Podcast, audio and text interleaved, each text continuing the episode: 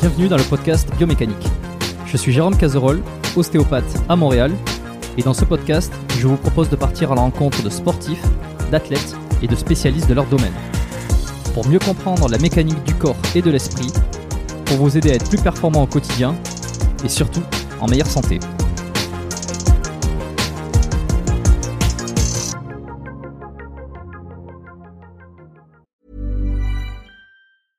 Ryan Reynolds here from Mint Mobile. With the price of just about everything going up during inflation, we thought we'd bring our prices down. So to help us, we brought in a reverse auctioneer, which is apparently a thing. Mint Mobile unlimited premium wireless. Ready to get 30, 30, bit to get 30, bit to get 20, 20, 20, bit to get 20, 20, bit to get 15, 15, 15, 15 just 15 bucks a month. So, Give it a try at mintmobile.com slash switch. $45 upfront for three months plus taxes and fees. Promo rate for new customers for limited time. Unlimited more than 40 gigabytes per month. Slows. Full terms at mintmobile.com. On y est avec Christophe Cario. Euh, bonjour à tous, à tous les auditeurs. Aujourd'hui, Christophe Cario sur le podcast. Il était attendu, il était désiré, il était euh, euh, bah, par moi et par, toute la communauté d'ailleurs. Donc bonjour Christophe et bienvenue. Eh ben bonjour, bonjour à tous. Merci, merci d'avoir entre guillemets demandé à Jérôme en nombre de ma présence. J'espère pouvoir répondre à des questions ou ouvrir des perspectives de réflexion à, certains. euh, voilà. Eh ben, je pense que ça va être top, hein, ça va vraiment être euh, hyper intéressant. Euh, et la raison, je l'avais déjà dit, hein, pour laquelle je ne t'avais pas invité plus tôt, c'est parce que j'avais cette idée que Christophe Cario était quelqu'un de très demandé. Euh, et que pour l'inviter, pour euh, ne serait-ce que lui envoyer un mail pour lui proposer de passer sur le podcast, j'avais besoin d'avoir euh, plus d'invités, j'avais besoin de me faire la main, j'avais besoin de d'éclaircir un peu mes connaissances aussi sur ce qu'il a fait, sur sur le, le monde du sport, de la santé, et des postures, la thérapie, tout ça. Et tu sais les petites les petites barrières, les croyances limitantes, tu vois, Complètement.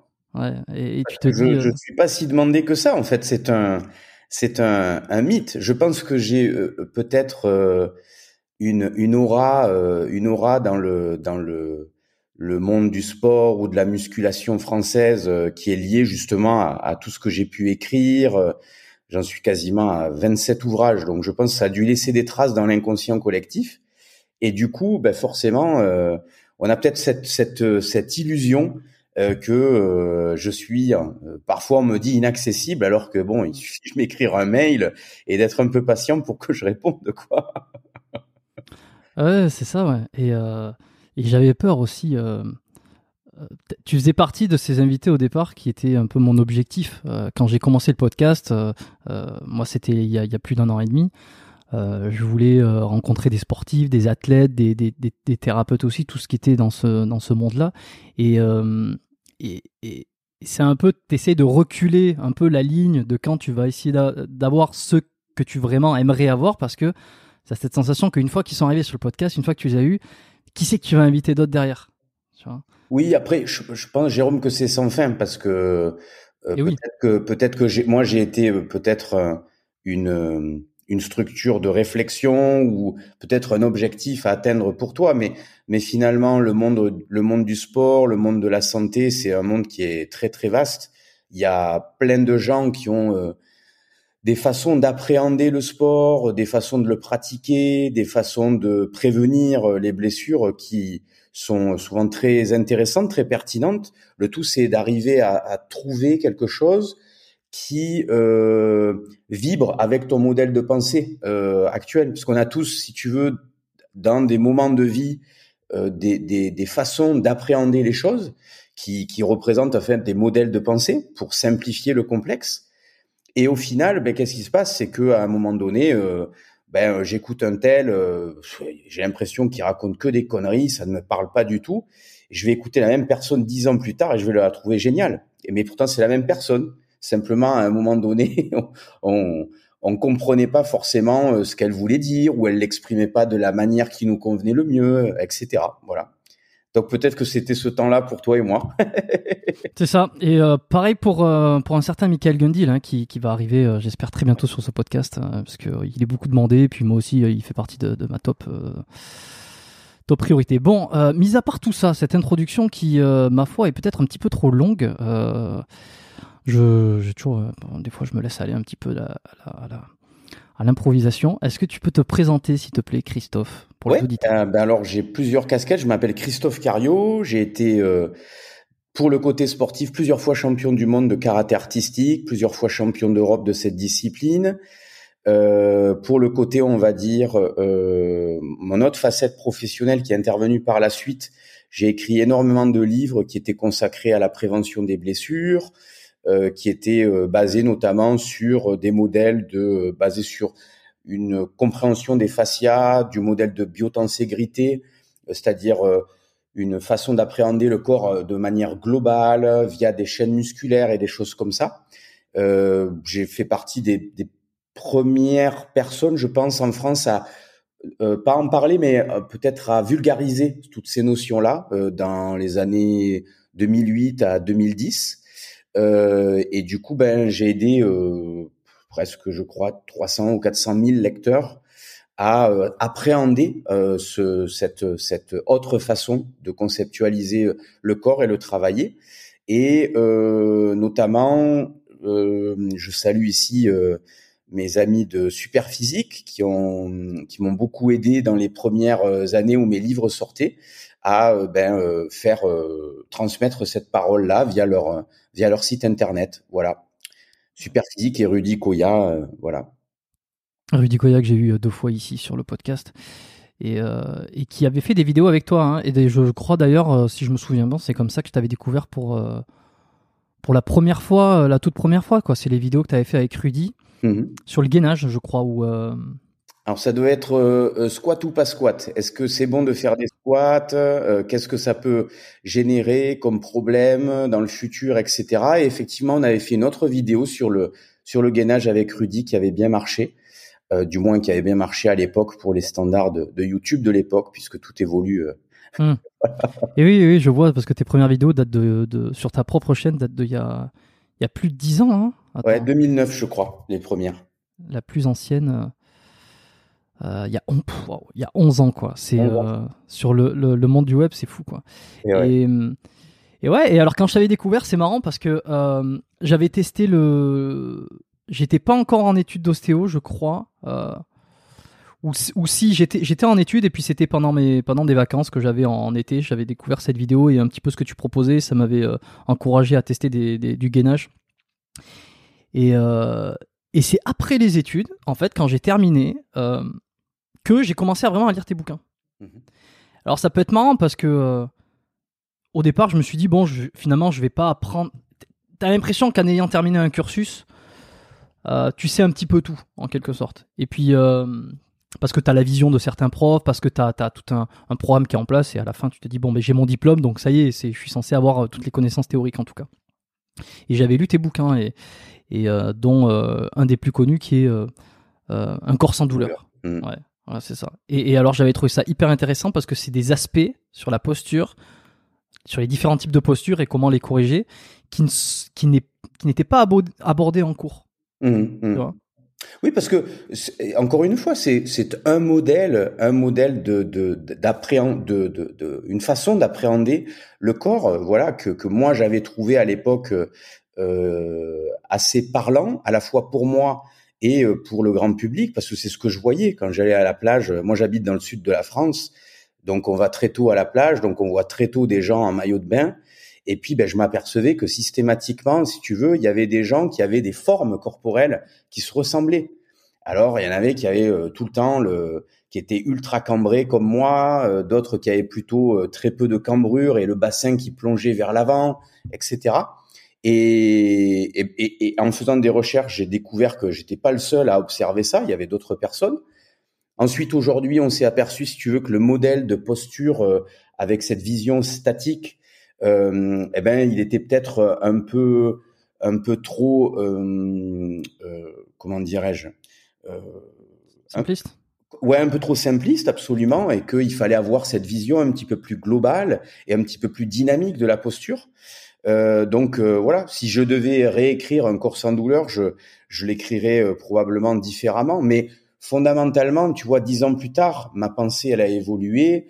Je fais travailler les gens d'une certaine façon, mais les fondamentaux y étaient en fait. C'est garder cette vision globale de l'organisme, Euh, garder en tête que l'organisme c'est un, un, système extrêmement complexe et qu'aujourd'hui encore, si toi tu disais tout à l'heure, je sortais de mon cursus d'ostéo, je je j'avais le sentiment de tout savoir. Moi, ça fait 33 ans que j'étudie le corps humain. Je peux te dire que je ne sais rien en fait du corps humain. Hmm. Euh, C'est-à-dire que plus j'avance, plus je continue à étudier et plus je me rends compte en fait que personne ne sait rien sur le corps. C'est ça. Voilà, on a des morceaux de connaissances, on a des choses qui tendent à, à se vérifier, mais fondamentalement, quand tu essaies de remettre la complexité du corps euh, en action euh, dans un mouvement sportif, tu te rends compte qu'il y a tellement de variables qui entrent en jeu à, chaque seconde, ben qu'en fait, on, on, on a juste qu'une vision morcelée de ce qui se passe. Cette vision morcelée, elle est nécessaire pour comprendre ou essayer de comprendre et modéliser entre guillemets le fonctionnement du corps, mais aucun esprit ne pourra jamais réellement en fait le, avoir cette vision euh globale et, et, intégrée à l'instant T. Quoi, c'est pas possible en fait. Ça dépasse les capacités humaines, à mon avis, bien entendu. Hein. Voilà. Ouais, ouais. Ouais, mais c'est ça. Plus, euh, je sais plus qui disait ça là, le philosophe. Euh, ce que je sais, c'est que je ne sais rien. Mm. Et, et, et, plus t'avances, et moi c'est pareil. Hein, et plus j'avance, et plus euh, et alors ça développe aussi la modestie d'une certaine façon, parce que tu sais, on est toujours quand on est un petit, un, jeune, c'est euh, on est un petit con, et, on se rapproche de la sagesse plus plus on vieillit, quoi, tu vois. Et, c'est vrai que moi, au fur et à mesure aussi, euh, je me dis bon, finalement, c'est que des tout ce qu'on essaye de proposer, c'est finalement que des hypothèses plus ou moins vérifiées à un certain niveau, à un certain degré, mais on sait jamais vraiment. Et, et alors ça, ça c'est pas facile d'arriver à trouver le juste milieu euh, entre cette modestie, ce, recul, et un petit peu le syndrome de l'imposteur. Parce que ce que tu dis aujourd'hui, tu, sais que peut-être que dans quelques années ou même dans quelques mois, tu le penseras plus. Alors, est-ce qu'il faut le dire ou pas Tu vois? Oui, mais en fait, c'est ce que je te disais tout à l'heure. Euh, quand, j'ouvre aujourd'hui un corps sans douleur, eh ben, quasiment euh, un corps sans douleur, je l'ai écrit en, 2000, en 2000, 2007. Donc on est, euh, ça fait 13 ans, tu vois. Euh, donc il y a des choses que je garderai, il y a des choses que je modifierai, euh, mais fondamentalement, c'était pas forcément la manière dont j'aidais les gens à prendre soin de leur corps qui était fausse. Parce que ça, en fait, la réalité, Jérôme, c'est qu'il y a des centaines de milliers de personnes qui ont utilisé un corps sans douleur et qui ont été vachement mieux avec, tu vois. Donc ça veut dire que ce qui est à l'intérieur fonctionne. Par contre, ce qui est peut-être faux, c'était les postulats que j'avançais pour expliquer la méthodologie de travail, qui peut-être aujourd'hui, eh ben, euh, devrait être améliorée, devait être modifiée, etc. Voilà. Donc, fondamentalement, excuse-moi, euh, euh, je pense que on peut, on peut donner une idée, mais on, on devrait dire à la fin de cette idée, c'est un postulat.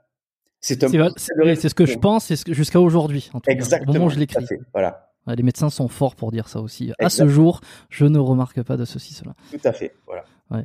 Et euh, t'as pas eu euh, l'occasion de d'écrire des mises à jour, par exemple, d'un corps sans douleur, ou d'essayer de faire des. Alors, il y a eu une première mise à jour qui a été faite en 2012, euh, et puis ensuite, voyant que ben, ma compréhension du corps, parce que moi je suis un passionné, je ne lis que ça. Je, je dis toujours que ne me demandez pas quel roman j'ai lu parce que je, je, ne lis aucun roman, je lis que des bouquins de biotenségrité, euh, endocrinologie, en fait, euh, voilà. Si ça, si c'est, si on est en étude de médecine, c'est passionnant en fait de discuter avec moi. Si on est un adorateur de, de poésie, en fait, on s'emmerde parce que j'ai rien à dire sur le sujet. Je trouve ça très bien la poésie, mais moi fondamentalement, j'ai pas lu de bouquins de, sur le domaine.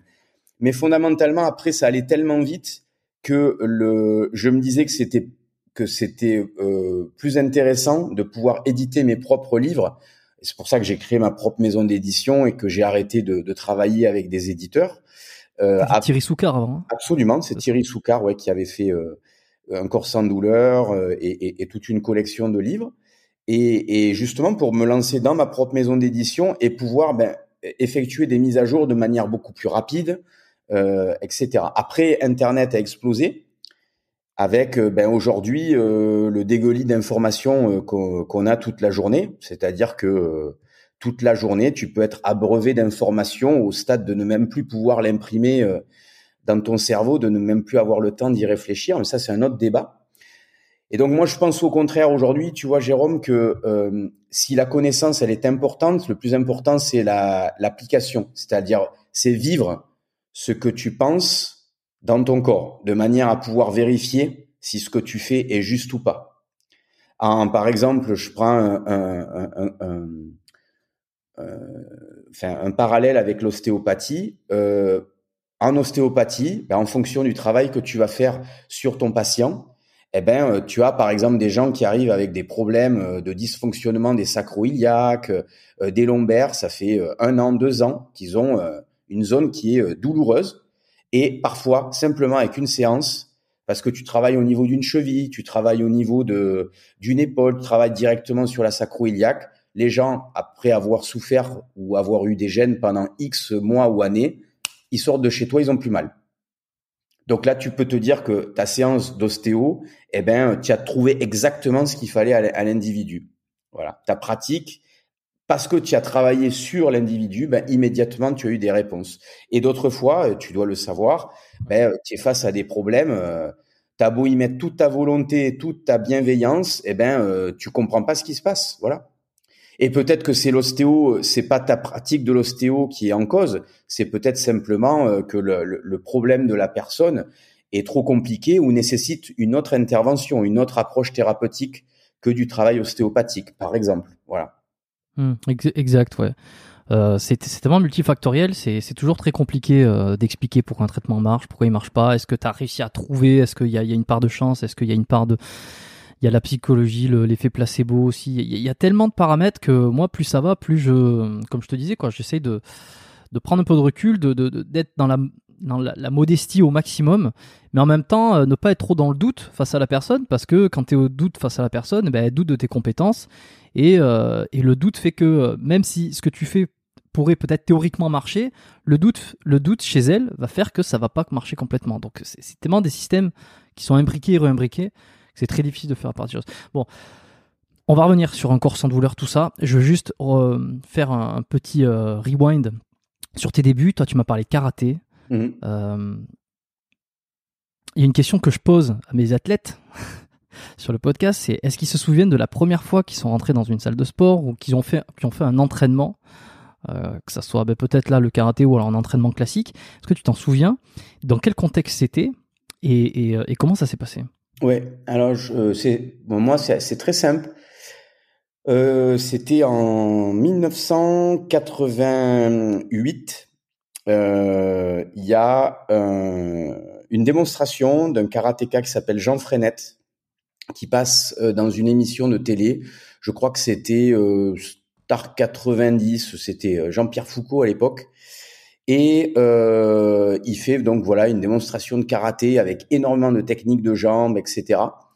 Et puis euh, je dis tout de suite ben, que c'était ça que je voulais faire. Voilà, c'était euh, un truc qui à la fois était euh, extrêmement explosif, extrêmement aérien, euh, très technique.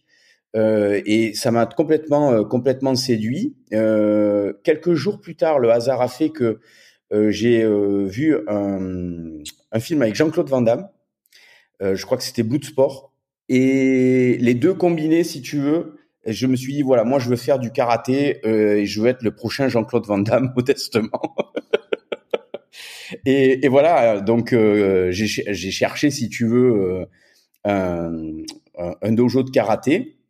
Et voilà, je suis rentré. C'était très différent de ce que j'avais vu à la télé. Euh, parce que si tu veux, on, immédiatement, on était, euh, euh, j'avais un professeur qui était extrêmement rigoureux, les bases, les basiques, etc. Bon, moi, je voulais apprendre tout de suite à faire le coup de pied sauter retourner, mais il m'a expliqué qu'il y avait des, il y avait plein de choses à valider auparavant. Donc voilà, voilà comment ça s'est passé au, au, tout début en fait.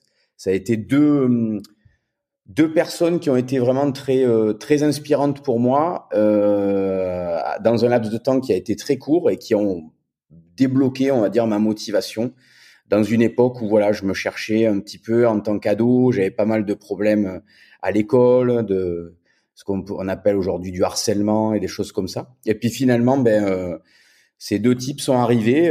voilà, j'ai fini par par travailler dans le karaté avec Jean Frenette quelques années plus tard. Et puis, ben, j'ai fini par m'entraîner, coacher Jean-Claude Van Damme. Je suis pas devenu une movie star comme il comme il dit, mais j'ai travaillé avec lui une paire de fois. voilà. Et comme il m'a dit, tu as fait un full cycle, Christophe. alors, tu connais Aton Oui, tout à fait, l'ancien du GIGN, ouais. Je, l'ai reçu sur le podcast là. Il est, il est, pas encore sorti. D'accord. bon, on se parle, mais il sera sorti la semaine euh, juste avant que, que, notre épisode sorte.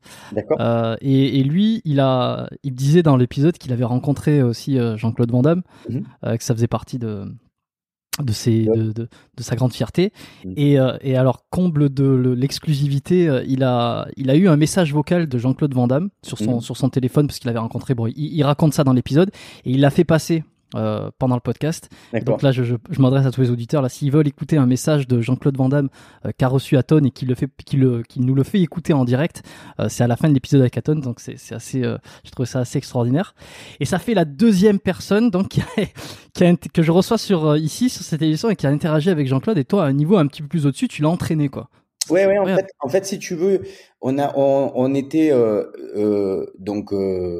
Bon, j'espère, j'espère qu'il m'en voudra pas, mais euh, en fait, Jean-Claude, il avait des problèmes de hanche assez importants.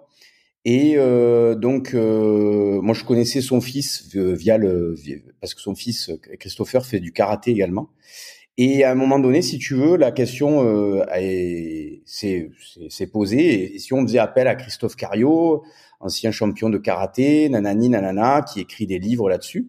Et donc, euh, en parallèle, si tu veux, de ces problèmes de hanche, eh ben Jean-Claude, il, avait un projet qui était de monter un programme euh, pour améliorer euh, sa souplesse, pour gagner de la masse musculaire, etc. Et tout ça à domicile. Mais je te parle de ça, c'était il y a, je crois, il y a, il y a, il y a six ou sept ans maintenant. Peut-être, ouais, peut-être un petit peu plus, plus tôt. Je sais, je, je sais plus. Et, et, globalement, si tu veux, ben voilà, il m'a invité tout simplement euh, dans sa dans sa maison, enfin la maison de ses parents, au, au, nord de, de, la Belgique. Et, euh, et, voilà, on a travaillé pendant quelques jours euh, ensemble. On a pu, on a pu débattre des fois de façon un peu houleuse parce que c'est une, c'est une personnalité, voilà, qui a son, qui a son franc parler. Moi aussi, je euh, voilà, je, si tu veux, je, je, tu te laisses pas faire quoi. Ouais, je me laisse pas faire, même même si c'est j'ai en face de moi une star mondiale, etc. Je je connais ma valeur, je connais mon, etc. Donc du coup, euh, c'est aussi ce qui l'a séduit, euh, le fait que je ferme pas ma gueule, que je sache. ouais, lui tenir un peu tête sur les sujets. Exactement, voilà. Et il, m'appelait le samouraï. il disait voilà, tu, tu il disait à son à son à son producteur, il disait voilà, ça ça c'est un samouraï il ne, tergiverse, il ne tergiverse pas, il tranche. c'était assez marrant, c'était assez marrant. Et euh, donc euh, finalement, on a commencé à bosser sur ce projet. Et puis pour plein de raisons, parce que Jean-Claude est quelqu'un qui est très occupé, qui est très euh, demandé à droite et à gauche. Ben, le projet ne, ne s'est pas ne s'est pas concrétisé. Et puis j'ai vu dernièrement qu'il avait fait quelque chose qui ressemblait directement sur YouTube. Euh, voilà, donc vous regardez euh, Jean-Claude Van Damme, je crois qu'il a sa propre chaîne. Je suis tombé là-dessus, euh, je crois, il y a quelques semaines ou quelques mois, j'ai vu qu'il faisait des vidéos. voilà. J'ai pas été creusé davantage. C'était quoi vos points de désaccord si on peut C'était c'était c'était pas forcément en fait Jean-Claude il avait travaillé avec un, un professeur qui s'appelait Claude Goetz euh, si tu veux, et qui avait une, une, une, vision très particulière du travail de mobilité, du travail d'assouplissement, et qui, entre guillemets, était basé sur le succès euh, de, de Jean-Claude Van Damme. Euh, et moi, je leur disais que pour le grand public, c'était euh, c'était trop traumatisant ce qu'ils proposaient. On peut pas dire à, à, des dans un programme grand public, vous mettez euh, sur des coussins, vous vous écartelez. Euh, déjà parce que il y a, y, a, y, a, y, a, des structures de hanches qui sont pas faites pour faire le grand écart, etc. Et donc, si tu veux, moi, je voulais donner un, un, un plutôt qu'il y ait une sélection naturelle de la clientèle qui se blesse et qui abandonne, et finalement que le programme ne soit utilisé que par ceux qui ne se sont pas blessés. Moi, je m'étais dit, euh, il faut faire de la prévention de manière beaucoup plus globale et intelligente et proposer un programme, on va dire, euh, un peu plus réfléchi. Et donc j'avais dit, si vous voulez travailler avec moi, le programme il doit être plus réfléchi, on doit l'amener d'une certaine façon. Voilà, c'est tout. Ok, eh ben justement sur le grand écart, euh, parce que lui il est assez reconnu pour ça, hein, il, y a, même des euh, espèces de parodies euh, de, de, de, de qui fait le grand écart entre deux camions. Enfin ça c'était la vidéo originale, il a, je sais pas si c'était un montage ou... enfin bref. Qu'est-ce que tu penses toi du grand écart? Donc tu m'as parlé des configurations osseuses. Il y en a qui sont pas faits pour faire les grands écarts. En termes de souplesse, est-ce qu'on est censé tous atteindre un, un certain niveau d'écartement? Non. Non. Non, non, non, non, clairement non. Euh, tu as des structures de hanches. Euh, alors je vais essayer de pas de pas rentrer dans des, des considérations trop trop techniques au niveau anatomique, mais globalement, si tu veux, l'os dans lequel le l'os du fémur, c'est-à-dire l'os de la de votre cuisse, rentre dans la dans la hanche. En fait, c'est ce qu'on appelle l'acétabulum. Cet acétabulum, en fait, il a des formes qui varient assez grandement d'un individu à l'autre. Donc on peut avoir un petit peu comme avec euh, l'acromion autour de, de, de, de l'omoplate, on peut avoir un, un, acétabulum qui est relativement euh, couvrant avec un fémur qui est très pénétrant. Donc là, ben, vous allez avoir des gens qui vont avoir beaucoup de difficultés avec tout ce qui est ouverture de hanche, etc. Et inversement, vous pouvez avoir des, des, acétabulums qui sont beaucoup plus ouverts, des fémurs qui sont pas forcés, qui ont des têtes beaucoup plus rondes et donc des capacités d'ouverture des hanches qui sont beaucoup plus euh, importantes. Mais concrètement, tout le monde n'est pas fait pour euh, avoir des hauts niveaux de mobilité autour des hanches. Il y a des gens qui auront beaucoup plus de facilité au niveau, encore une fois, structure des hanches pour faire l'écart latéral par rapport à l'écart facial. Et puis après, vous avez également des différences euh, de des différences au niveau génétique de euh, densité euh, des fascias, du collagène facial, c'est-à-dire le, les fascias, ce sont toutes les enveloppes qui contiennent ben, vos muscles, qui connectent en fait l'intégralité de votre corps. Euh, et selon en fait les origines ethniques et, euh, euh, des configurations, on va dire génétiques, vous n'avez pas forcément le même contenu de collagène chez tout le monde.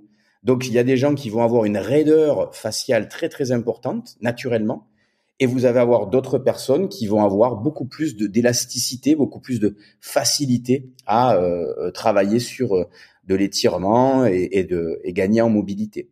Et vous pouvez même avoir des différences euh, à certains endroits du corps. Voilà, c'est-à-dire vous pouvez avoir des gens qui ont des, des hypermobilités à des endroits euh, et des hyper raideurs à, à d'autres, souvent des raideurs qui sont là pour protéger le corps euh, et l'empêcher de d'avoir trop d'amplitude justement. Voilà. Mmh. Et puis des, des, fois même des différences symétriques entre la, la, la, la hanche droite et la, hanche gauche, par exemple. Complètement, complètement.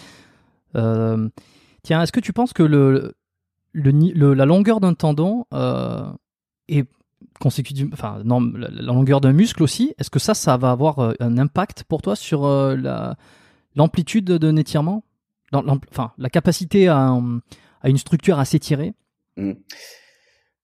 Je pense que plus un muscle est plus tu as un muscle long, plus tu auras une capacité à pouvoir t'étirer. Euh, et plus tu vas avoir une structure tendineuse qui va être euh, euh, très importante. Moi, par exemple, j'ai des j'ai des attaches tendineuses qui sont assez longues, et euh, donc du coup, ben il y a des il y a des amplitudes où je suis plus limité que que d'autres, et tu le retrouves assez régulièrement euh, chez des danseurs, chez des gymnastes, etc.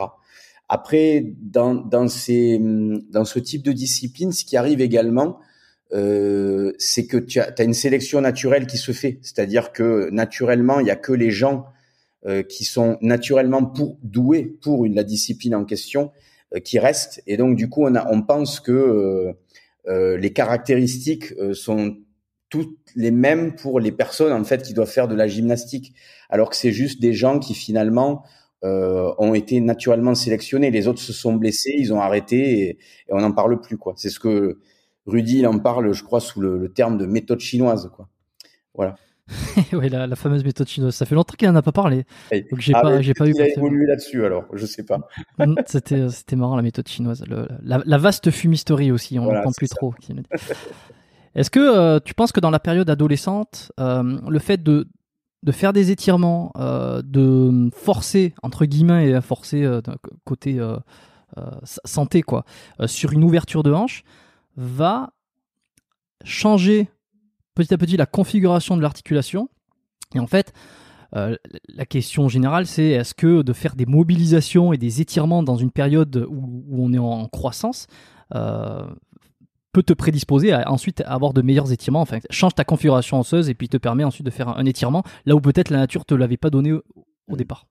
Alors, je pense, je pense dans une certaine mesure, oui. Mais je pense que si anatomiquement, de base, si tu veux, tu as euh, ces problèmes structurels autour des hanches, tu pourras faire ce que tu veux. En fait, euh, tu pourras pas les changer. En revanche, il est vrai qu'effectivement, si on prend, et c'est d'ailleurs euh, toutes les écoles de euh, de danse classique, les écoles de gymnastique russe, etc., étaient basées là-dessus.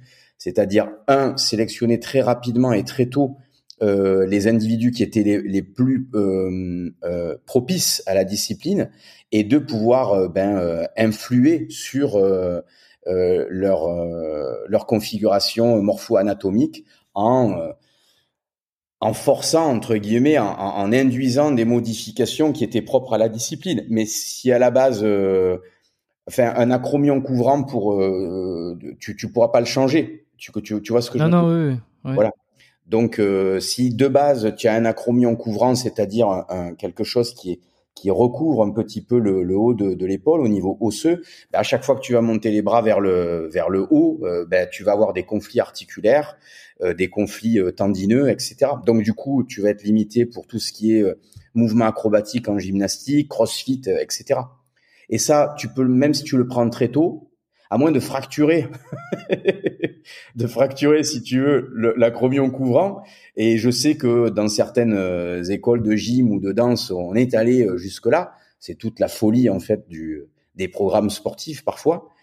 Euh, mais moi, je recommande pas de faire ça, hein, bien entendu. Mais euh, ça, ça c'est connu, si tu veux, d'arriver à, à, créer des, des lésions, euh, des lésions structurelles pour, en se disant, Peut-être que ça va se réparer en étant bénéfique pour l'athlète.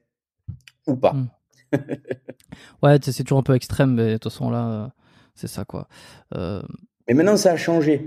Vu que le, je, je, pense que ça a changé, Jérôme, parce que euh, on est rentré dans une époque où, avec Internet, les choses se, se, se les scandales se dénoncent beaucoup plus facilement alors qu'il y a eu une époque de, où tout était secret. Je veux dire, tout ce qui s'est passé, par exemple, dans les pays de l'Est en termes de, de dopage, etc., on n'a on a rien su pendant presque une vingtaine d'années. Même, je, je, même les modèles, si tu veux, les, les modèles de périodisation qu'on qu'on nous a donnés qu'on nous a vendus par, dans toute l'école russe, l'école roumaine, euh, pour moi, je les ai étudiés, ces modèles, et en fait, euh, plus je les étudie et plus je me rends compte en fait qu'avec des, des, athlètes chargés qui pouvaient les suivre en fait. Mm. Parce qu'en fait, la modélisation mathématique, elle est, elle est juste inhumaine. C'est pas possible. Enfin, je, je, je, je, non, mais...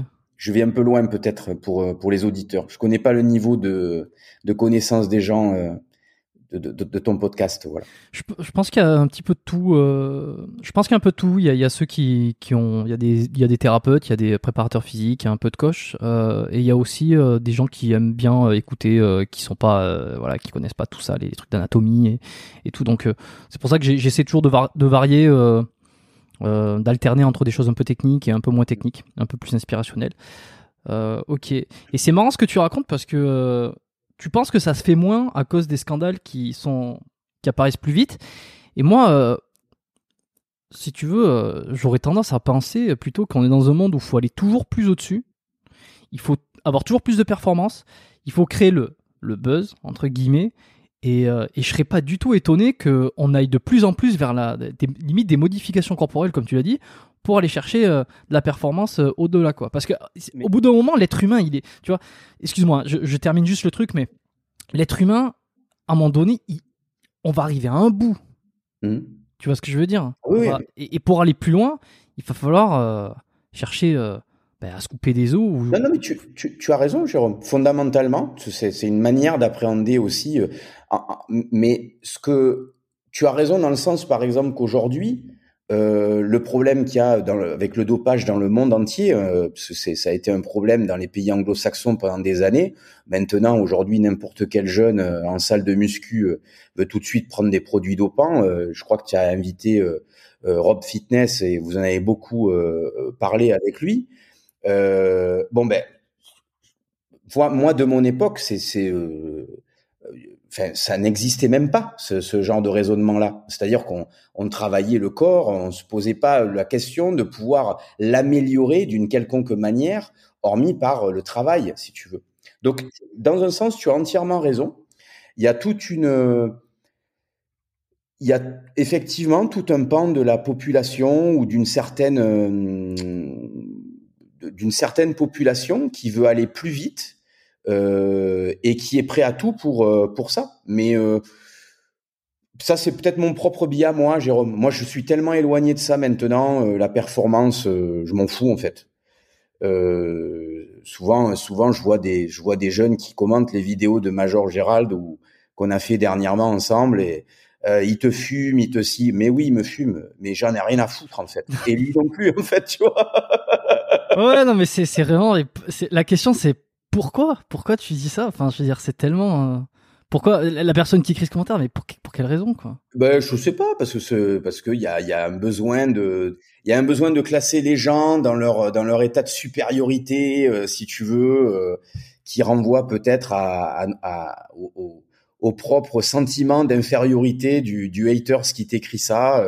J'en sais rien en fait mais, Voilà. Mais tout ça pour te dire qu'effectivement, il y a quand même des gens qui sont encore là-dedans, dans le fait de vouloir euh, euh, des gens. Mais moi, j'en veux à personne et je pointe personne du doigt parce que un, chacun fait ce qu'il veut. Euh, deux, on est dans une société qui est comme ça.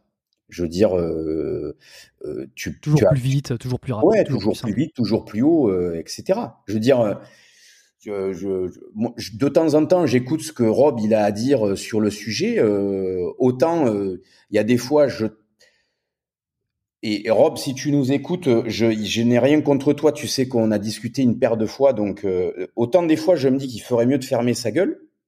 Dans le sens, si tu veux, que des fois, on est, j'ai ce sentiment-là au moment où je l'écoute, où on est dans une forme d'apologie du dopage. Ouais, que ça aide pas le propos? Exactement. Et inversement, c'est-à-dire quand je prends un peu de recul et je me dis, euh, ben non, parce que systématiquement, il, il, il, met quand même en avant des gens qui ont eu des gros problèmes, etc. Et donc finalement, Rob, il ne fait que remettre euh, en lumière ce qui en lumière un peu de libre arbitre. Voilà. Mmh. C'est-à-dire qu'aujourd'hui, il le répète assez souvent. Euh, ben personne n'empêchera personne de euh, de s'injecter quelque chose dans les veines. Euh, de, de, faire quelque chose de mal, etc. pour sa santé.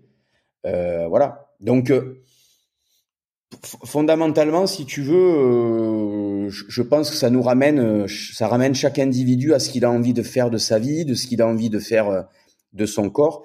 Et je pense que le problème se posera encore un peu, un peu moins dans quelques années. Je pense d'ici une dizaine d'années, parce que je pense que tout le système de sécurité sociale qu'on avait nous en France va disparaître et on va venir progressivement vers un système de de d'assurance euh, euh, d'assurance maladie comme dans les pays anglo-saxons qui va être payant.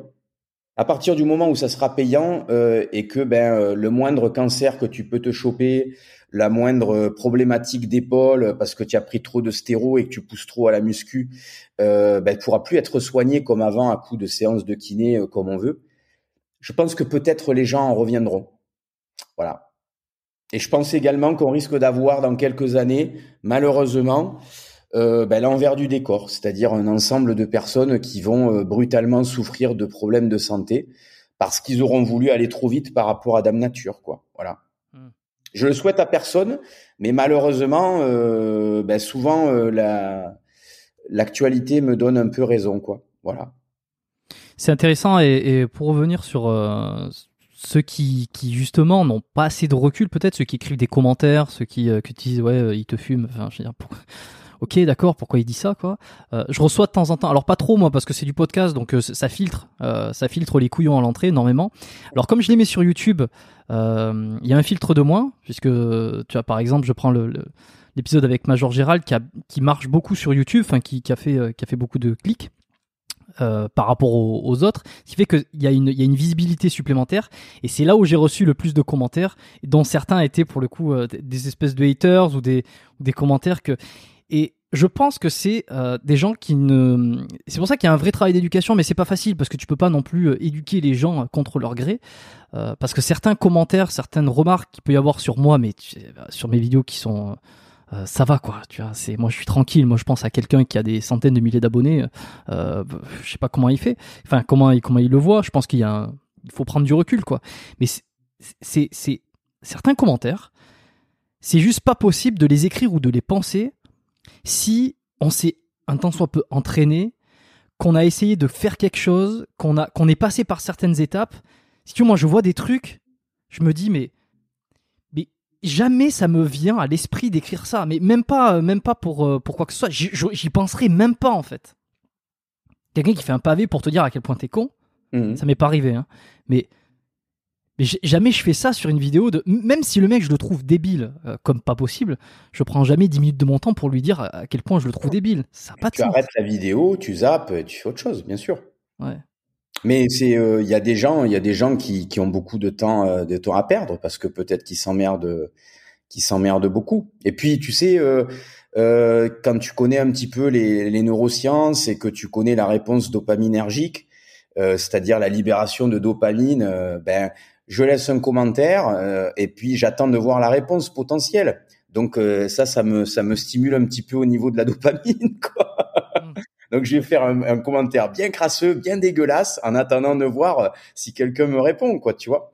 Et donc en attendant, j'ai mon cerveau, il est en ébullition. Est-ce que je vais me faire insulter? Est-ce que je vais devoir rétorquer? Euh, Voilà, il y a des gens, ils vivent avec ça. Hein ouais, c'est vrai. Non, mais puis oui, c'est ça. au moins, il se passe quelque chose euh, chez eux. Bon, très bien. on revient. T'as été aux États-Unis, toi hein? Ouais, j'ai vécu pendant trois ans aux États-Unis où ben j'ai travaillé comme préparateur physique. J'ai fait beaucoup. J'ai fait beaucoup de compétitions là-bas.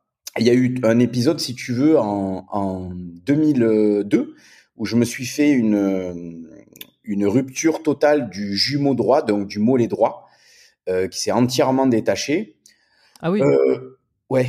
rupture euh, tendon euh, aquilin ou Non, non, en fait, la rupture, elle s'est faite à, à, la base, si tu veux, de l'aponévrose jumeau solaire. Donc, si tu veux, c'est en interne. Hein. Ouais, tu as le solaire, euh, qui est le prolongement du tendon d'Achille, mmh, et par-dessus, tu as les jumeaux qui, qui, viennent se coller dessus. Et moi, en fait, les jumeaux, ils se sont entièrement décollés du solaire. Et ils sont venus euh, derrière, euh, derrière le genou.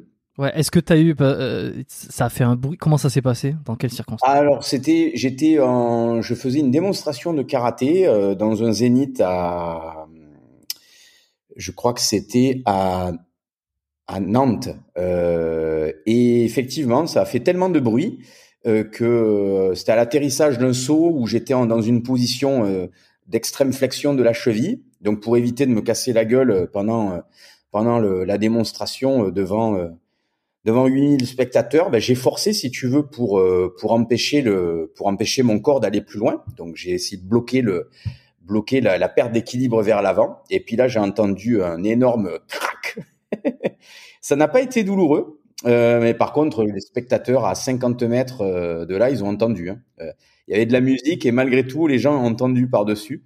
Donc, comme quoi, quand un élastique casse dans ton corps, ça fait du bruit.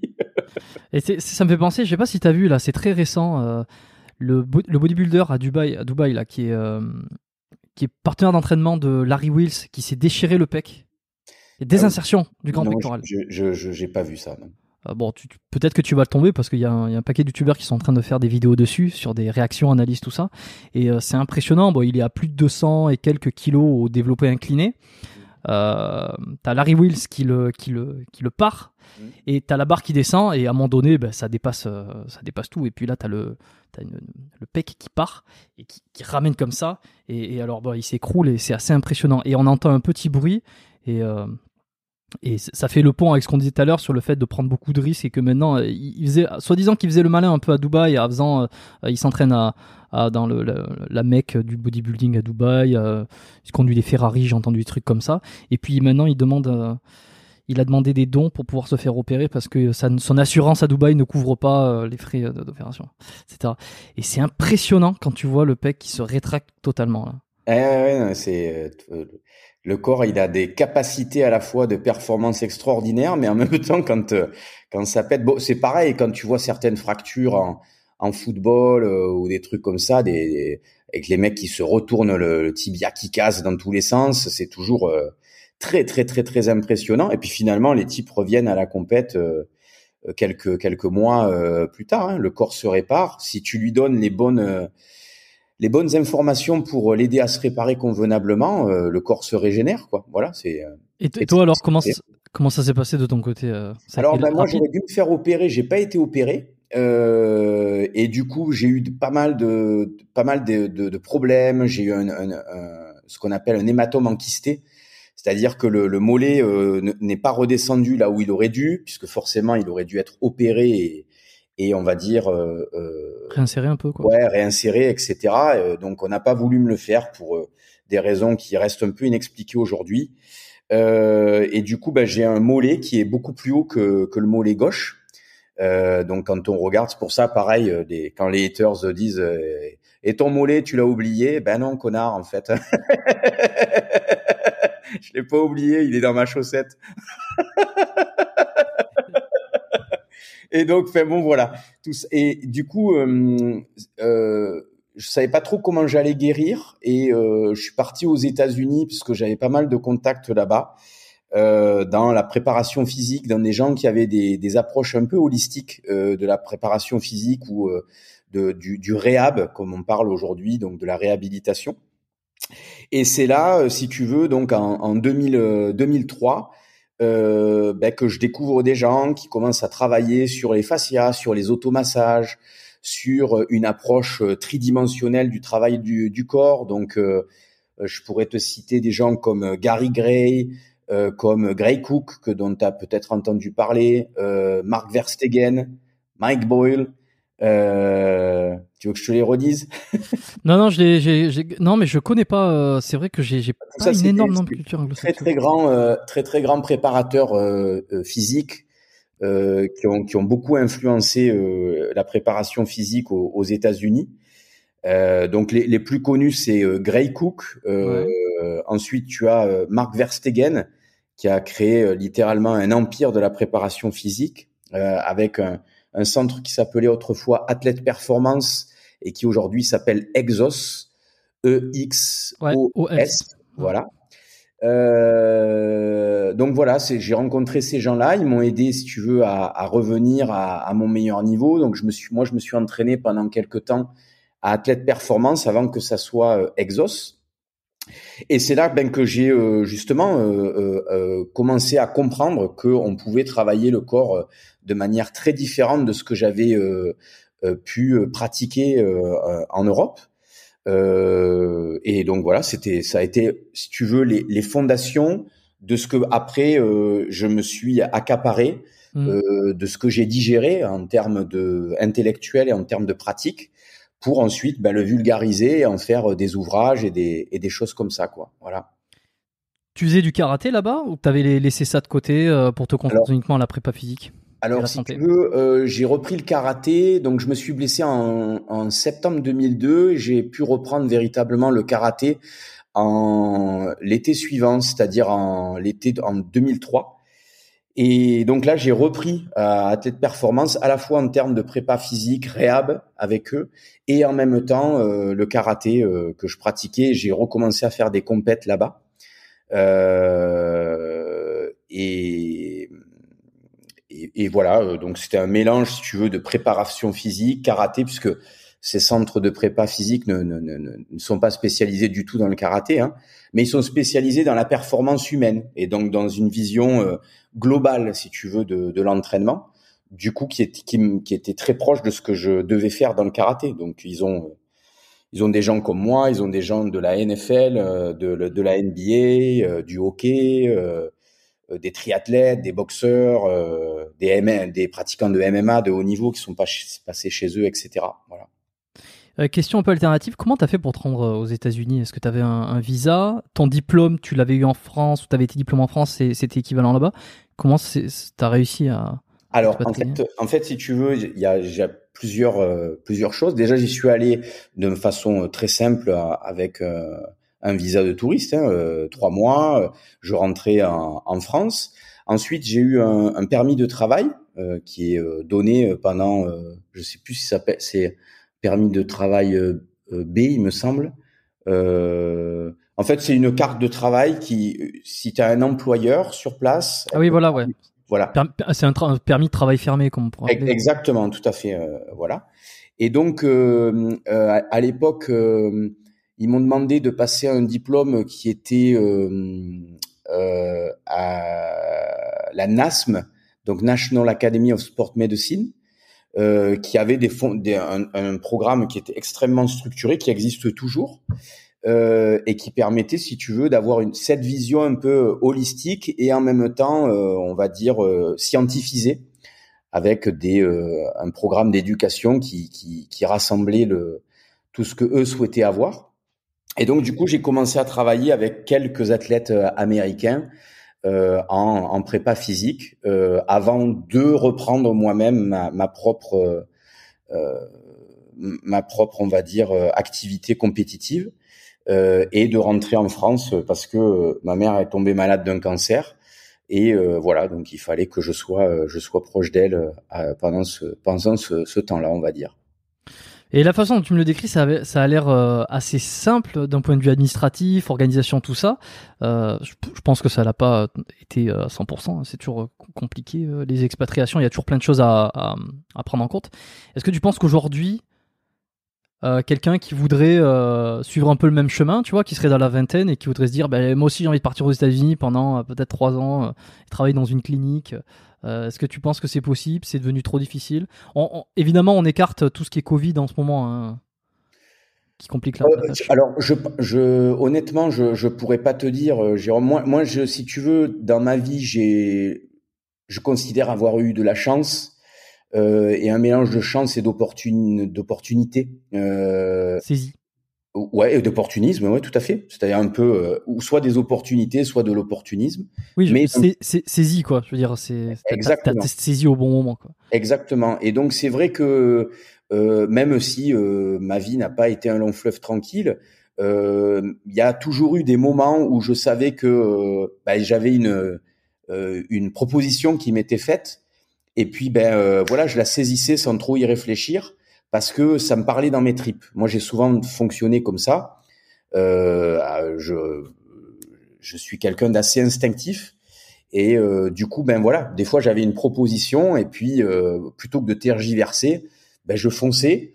Alors bon, des fois j'ai eu des mauvaises surprises et puis la majorité du temps, les choses se sont bien, se sont bien déroulées, se sont bien, bien goupillées. J'ai travailler avec des gens qui étaient bienveillants, euh, euh, qui étaient assez facilitateurs, tu vois, euh, des gens qui connaissaient les problématiques, si tu veux, de, de travailler avec des étrangers et donc avaient déjà fait le travail en amont, quoi, tu vois. Donc à partir du moment où tout ça est facilité, ça va beaucoup plus vite. Je, pour en revenir avec ma, à ma rencontre avec avec Jean-Claude Van Damme, Jean-Claude, quand tu l'écoutes, il va faire de toi une movie star demain, quoi. Mais juste à côté, tu as le producteur qui te qui te fait des signes et qui te et qui ensuite discute avec toi, voilà, exactement, et qui te dit mollo mollo parce que le producteur, il sait que c'est beaucoup plus compliqué que euh, Jean-Claude qui dit euh, je vais faire de toi une movie star, quoi, tu vois. C'est c'est un levier, il n'y a pas plus puissant comme levier s'il veut te convaincre de faire quelque chose, quoi. Au final, euh, c'est tellement c'est rare et puis ouais. Euh, mais est-ce que juste, excuse-moi, euh, c'était un contrat fermé avec Jean-Claude ou euh, il était oui, complètement, complètement. Ok, de confidentialité, donc lui il pouvait pas parler de toi, tout ça. Exactement. Voilà. Alors, si tu veux, à la base, il était, j'étais dans le programme qu'on devait faire. On était tous les deux, on devait tous les deux apparaître en caméra. Ça devait être tourné en Thaïlande pour maîtriser un petit peu la, la météo, etc. On voulait louer une, une jolie maison, etc.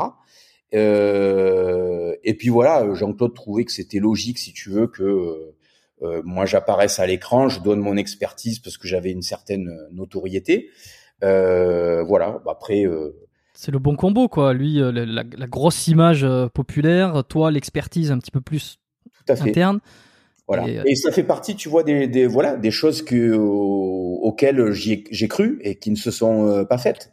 Voilà. C'est dommage. C'est dommage. Après, je pourrais, je pourrais te donner plein d'anecdotes. J'ai eu, euh, j'ai eu plein d'anecdotes dans, dans le monde du cinéma où, euh, où à chaque fois j'ai été à deux doigts de décrocher des rôles dans des films d'action, euh, euh, voilà, qui à la fin ne, sont jamais réalisés parce que c'était, soit c'était pas fait pour moi, soit c'était pas le bon timing. voilà, il y a plein de choses qui peuvent expliquer ça, quoi. T'aurais aimé ça, euh, avoir une petite carrière de, je sais pas, cascadeur ou acteur euh, Alors, je vais te dire un truc, cascadeur, non, euh, parce que j'ai énormément de respect. Je connais pas mal de cascadeurs, mais j'ai toujours trouvé abject le fait que les mecs prennent tous les risques et que ça soit l'acteur en fait qui prenne euh, toute la les gloire. honneurs ouais. Voilà.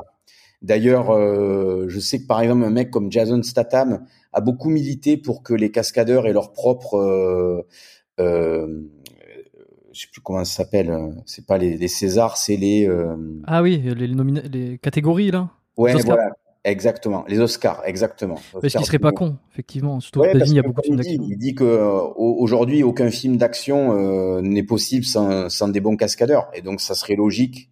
Tom Vas-y. Cruise fait Oui. euh, beaucoup de ses cascades, ce qui est euh. Complètement. Ouais. Mais et, et du coup, c'est vrai aussi que grâce encore une fois à la maîtrise du monde de la cascade, beaucoup en fait d'acteurs peuvent jouer euh, leur propre cascade. Tu prends Tom Cruise qui aujourd'hui fait des trucs euh, euh, hallucinants. je crois qu'il a. Je, vais peut-être dire une bêtise, mais il me semble qu'il a, il est rentré en participation financière dans une assurance. Donc en gros, il a acheté les parts d'une assurance afin de pouvoir en fait lui-même s'auto-assurer parce qu'aucun assureur ne voulait l'assurer pour les missions impossibles, les trucs comme ça. Ouais, tu m'étonnes. Euh, donc, euh, ouais, information à vérifier euh, par la communauté, mais il me semble que j'avais lu un truc comme ça. Je m'étais dit ah ouais carrément, il est obligé de faire ça le gars. Hmm. Mais du coup, ouais, il y en a plein des acteurs maintenant qui euh, qui essaient de de de de de pas se foutre de la gueule de leur public, tu vois, et de vraiment jouer, et donner le change. Voilà. Donc moi j'ai voilà j'ai eu des j'ai eu des opportunités soit en tant que cascadeur mais très rapidement moi ça ne m'intéressait pas. Euh, et euh, soit en tant que acteur et puis ben voilà le le, le hasard fait que ben j'étais pas dans le bon timing j'avais pas la bonne taille. Euh, euh, voilà j'ai failli faire une énorme publicité pour euh, pour une marque de, de fringues très connue. Euh, et puis la veille du tournage en fait euh, ils ont changé la l'actrice qui me donnait la réplique si tu veux et ils m'ont dit, euh, par contre, il y a un problème. euh, L'actrice qu'on a choisie, elle fait 1m86.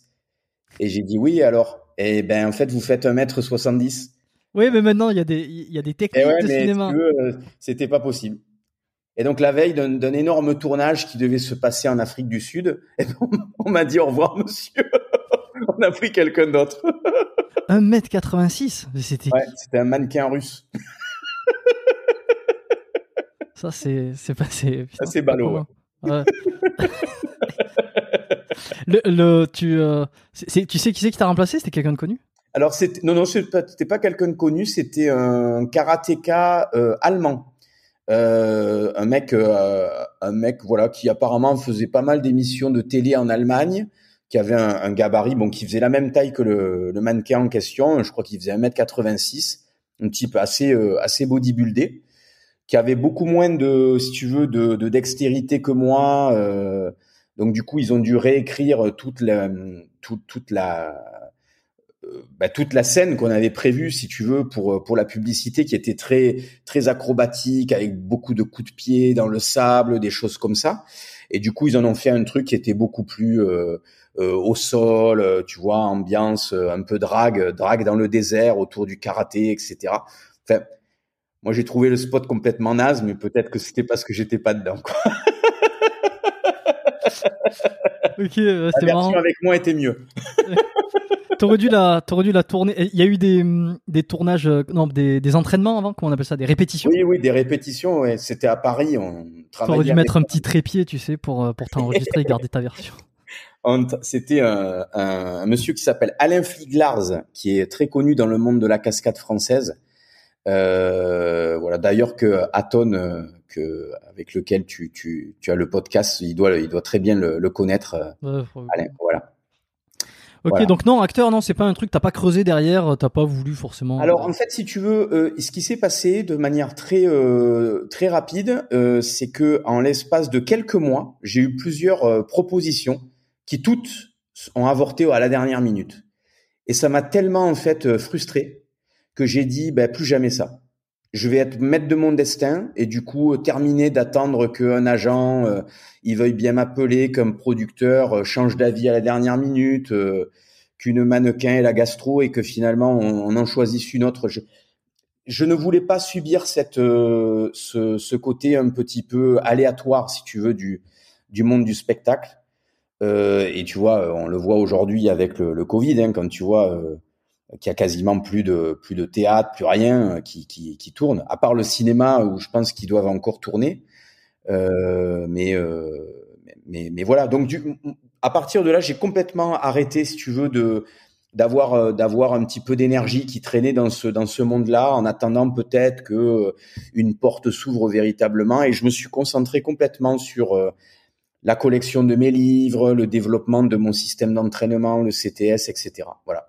J'ai complètement décroché de, de ce monde-là. Ouais, et tu as eu l'envie, ou je sais pas, tu as peut-être travaillé avec des acteurs, des comédiens, non pas toi pour apparaître devant la caméra, mais plutôt pour les, les préparer. Tu, alors, tu as eu ton, ce projet avec, euh, avec Jean-Claude Van Damme. Euh, tu as eu d'autres acteurs que tu as préparés pour des rôles où il fallait qu'ils, je sais pas, fassent des coups de pied ou qu'ils soient plus en forme. Ouais, j'ai travaillé, j'ai travaillé avec un, autre très très grand acteur, mais euh, j'ai, je peux pas en parler, euh, voilà. Mais c'est un acteur qui est mondialement connu et qui et qui est dans un rôle extrêmement euh, connu. Je vais donner quelques indices, les gens déduiront euh, ce qu'ils ce qu'ils veulent. Donc, euh, il a fait une série de une série de films, si tu veux. il va bientôt arrêter cette série de films. et, et voilà.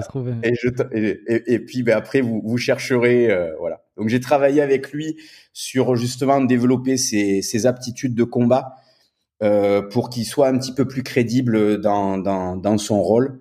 Euh... Américain? Non, non, Jérôme. Tu veux, tu veux pas?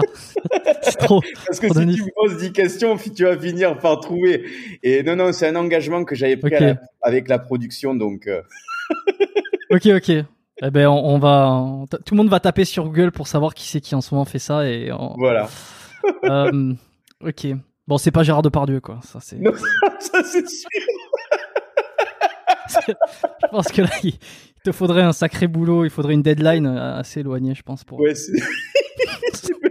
et peut-être l'aide de Rob.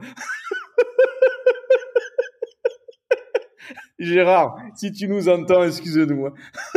ouais, je, je... Prépare la vodka, on arrive. Attention, j'ai pas pour ambition d'inviter Gérard Depardieu. Ah pas de quoi il pourrait parler. Il t'en voudra pas. je pense pas. ok, euh, je me suis noté un petit truc. JCVD, euh, t'as toujours contact avec lui? Enfin, vous êtes resté en, en bon terme ou euh, pour le coup après euh, chacun fait sa vie et puis. Alors, écoute, en fait, euh, sur le coup, on était en bon terme et puis depuis, j'avais un texto de sa part. Je crois que c'était jusqu'à il y a cinq ans environ. Et puis d'un seul coup, j'ai plus de texto. Donc euh, je pense qu'il a changé de numéro et, et, mon, et mon portable est parti euh, est parti avec le sien. Donc si tu voulais avoir son contact, malheureusement Jérôme, je, tu me... dois venir. Euh, je me vois y arriver avec mes grands sabots. Non non non non, mais je, je t'aurais mis en relation avec plaisir. Mais euh, malheureusement là, j'ai plus du tout de j'ai plus du tout de contact avec avec lui. Et même son son producteur français, je réfléchis. Euh, mais j'y avais écrit un mail il y a à peu près 3-4 ans et je n'avais pas eu de réponse. Donc, euh, est-ce que la boîte de prod n'existe plus non plus? Je sais pas. Voilà. Ouais, c'est des personnes qui doivent être tellement difficiles à rejoindre euh, de toute façon. Bah, il y a, y a ça d'une part, Jérôme, et puis ce sont des gens qui sont souvent beaucoup, on va dire, beaucoup harcelés, donc ils changent très régulièrement de portable. Et si tu fais pas partie entre guillemets de, du cercle, du cercle rapproché, bon ben. Ouais, ce serait dur tu passes à la, tu passes à, la, trappe. Parce qu'en plus, souvent, ils ont plusieurs portables. Donc, si tu fais pas partie du portable prioritaire, euh, le portable, on va dire famille et proche, bon, ben, tu peux dire que Dans le prochain Ouais, ouais. de portable, tu, tu disparais dans, le, dans les vagues, quoi. Ok, bon, bah écoute, on, on va. Mais si j'ai des nouvelles un jour, je. Ah, écris-moi. Voilà. Ah, écris-moi, c'est c'est mon c'est mon purpose, comme diraient certains. euh, Non, mais pas que lui évidemment, mais c'est ça serait extraordinaire si je pouvais euh, discuter avec lui. Euh, je pense que tout le monde aimerait discuter avec lui. Euh, je veux revenir sur euh, le re- quand tu étais aux États-Unis. Mhm. Donc cette approche que tu as que tu vu là-bas, que tu as pu travailler, tu as pu euh, co- collaborer avec des athlètes, avec des, des thérapeutes, tout ça. Quelles sont, euh, quelles sont les différences, ou en tout cas la différence de mentalité? Tu m'as parlé du côté performance aux États-Unis, où on, essaie de, faire tout pour, pour euh, améliorer la performance. Euh, Qu'est-ce qui manque en France? Quand tu es revenu en France, ensuite, tu t'es dit, bon, ben là, il y a une vraie différence sur la prise en charge du sportif ou, de, même de la santé de manière générale. Ah, c'est là, c'est un gros gros morceau. C'est une question extrêmement complexe. Je pense déjà que il y a un modèle, il y a un modèle de performance euh, qui est totalement différent. C'est-à-dire que les Américains, euh, et d'ailleurs, je je suis pas convaincu que ça soit extrêmement positif, ont une très très haute euh, estime d'eux-mêmes. Et par voie de conséquence, si tu veux, ce sont les meilleurs et ils doivent tout faire pour le rester. En gros, si tu veux, c'est ça en fait la vision américaine. Euh, nous en France, on en est encore. L'important, c'est de participer. Tu vois? Ouais, mais c'est c'est une côté, un côté aussi de se euh, déresponsabiliser d'une euh, d'une défaite future. Oui, complètement. Là-dessus, on est, on est bien d'accord. Mais euh, donc ça, c'est pour moi le- la différence fondamentale. Elle est, elle est là. Alors, l'aspect positif de de la mentalité américaine, c'est qu'effectivement, on va pousser, euh, on va pousser à la fois euh, les, les modèles d'entraînement, les processus d'entraînement, la réflexion autour de l'entraînement de façon très très très très euh, poussée pour ben, essayer d'améliorer d'améliorer on va dire le- les, performances, les paramètres. Tu vois, je te donne un exemple qui me vient tout de suite en tête. Les Navy Seals, que- qui est une unité en fait spéciale américaine, euh, les Seals aujourd'hui ils font de la méditation. Ça fait partie intégrante du programme, si tu veux, des Seals. Pourquoi? Parce qu'ils ont compris que dans la méditation, on améliorait des paramètres au niveau du fonctionnement cérébral, on aidait en fait certaines parties du cerveau à euh, euh, euh, euh, prendre de meilleures décisions malgré euh, mal- malgré le stress, à faire baisser beaucoup plus rapidement le stress, à mieux gérer les périodes où on ne dormait pas, etc. Euh, en France, à ma connaissance, euh, pour avoir posé la question euh, euh, au Major Gérald, euh, ben, la méditation, euh, à part peut-être de façon individuelle ou euh, dans quelques unités très particulières euh, que dont il n'a pas connaissance, il m'a dit non, j'ai jamais entendu parler de méditation euh, dans l'armée française. Voilà. Alors encore une fois, peut-être que lui n'était pas au courant, moi j'ai pas suffisamment cherché, mais c'est pour te dire si tu veux que voilà, le la mentalité américaine, on va chercher tout ce qui est possible pour améliorer en fait un domaine en particulier. Alors que ben parfois en France, je pense qu'on est euh, un peu en retard, un peu trop conservateur, etc. Et le, pen- le pendant de ça également, c'est qu'en étant un peu conservateur, on est également un peu protecteur. C'est-à-dire que aux États-Unis, euh, tu sais, tu as cette fameuse phrase que tout qu'on voit sur tous les réseaux sociaux où euh, euh, je, je n'échoue pas, je ne fais qu'apprendre. D'accord? Tu as déjà entendu ce genre de, de phrase-là. Ouais, Et en soi, c'est vrai. Voilà. ouais. Sauf que quand tu échoues en sport de haut niveau, c'est souvent parce que tu t'es fait, tu t'es gravement blessé en fait. Ouais, que t'as été un peu trop tête brûlée. Tu as été un peu trop tête brûlée. Et là, pour revenir entre guillemets, ben soit tu trouves, tu, soit tu trouves entre guillemets des thérapeutes qui font des miracles, soit ton truc n'était pas si grave que ça, soit tu reviens jamais à ton meilleur niveau. Et donc cet aspect, on va dire, euh, euh, le, the show must go on, euh, on y va tout chousse et puis on verra bien. L'important c'est euh, de gagner euh, et peu importe le prix que je dois en payer. Ouais, c'est c'est bien quand tout se passe bien. Mais le jour où tout se passe mal, c'est là que tu vois beaucoup d'athlètes qui ont des regrets, qui te disent si j'avais su, peut-être que j'aurais pas dû faire comme ça, quoi. Et en France, à l'inverse, parce qu'on a ce côté un peu conservateur, beaucoup plus prudent, eh bien, on préserve aussi beaucoup les athlètes de, de choses beaucoup plus euh, gravissimes. Donc, quel est le meilleur modèle? Je sais pas en fait, euh, Jérôme. C'est pas à moi de juger euh, là-dessus. Ce qui est sûr, c'est qu'effectivement, il y a des différences, on va dire, de de culture très très importants et qui font que euh, ben euh, oui les États-Unis c'est le pays de la gagne. Et quand tu passes du temps aux États-Unis tu développes cette culture de la gagne. C'est-à-dire c'est tellement inscrit au quotidien que ça devient naturel. Et effectivement quand tu rentres en France là il y a comme une sorte de tu te tu te prends une tarte dans la gueule de de de de, bah, de réalisme parce que les gens te ramènent tout de suite à la réalité ou ou en tout cas à la réalité française. Euh, ben non, attends, attends. Tu ne peux pas. Ouais, on peut pas. On va y aller mollo. Euh, euh, ne serait-ce que pour créer des, des, des sociétés. Aujourd'hui, moi, je suis entrepreneur. Je veux dire, quand tu vois le. C'est un bordel. Hein. Ah ben c'est complètement. Et puis souvent quand tu quand tu es un, bon entrepreneur français qui discute avec des, des entrepreneurs anglo-saxons, les mecs ils te demandent ils te demandent entre guillemets euh, quel est ton niveau de réussite parce qu'il n'y a pas de il y a pas de tabou d'argent euh, dans les pays anglo-saxons comparé à la France. Quand tu leur dis, les mecs ils te disent tout ça avec toute la euh, avec toutes les, les taxes que vous avez, mais viens t'installer aux États-Unis, tu vas devenir milliardaire. Parce qu'en fait, ils, se disent si le mec il arrive, si tu veux, à générer ça, ouais. à générer ça en France, ben qu'est-ce qui se, qu'est-ce que ça serait euh, dans des pays qui sont beaucoup plus euh, faciles, si tu veux, pour l'entrepreneur? Voilà. Donc, je pense que déjà il y a ça, il y a ces différences de culture majeures. Euh, je, je, pense, si tu veux, que après les Américains, ils ont aussi quelque chose. En France, on a une vraie culture sportive, sauf qu'on ne sait pas la marketer de, plus, euh, de, plus, en plus, ça vient, euh, ça vient, mais c'est lent. Hein c'est eh, lent. C'est très lent. Je pense parce que le, le, français, il est complexé. Il est complexé, euh, etc. D'ailleurs, euh, très souvent, tu vois, je, je pense à un, à un, monsieur qui s'appelait Erwan Lecor, qui a créé un mouvement qui s'appelle MoveNat.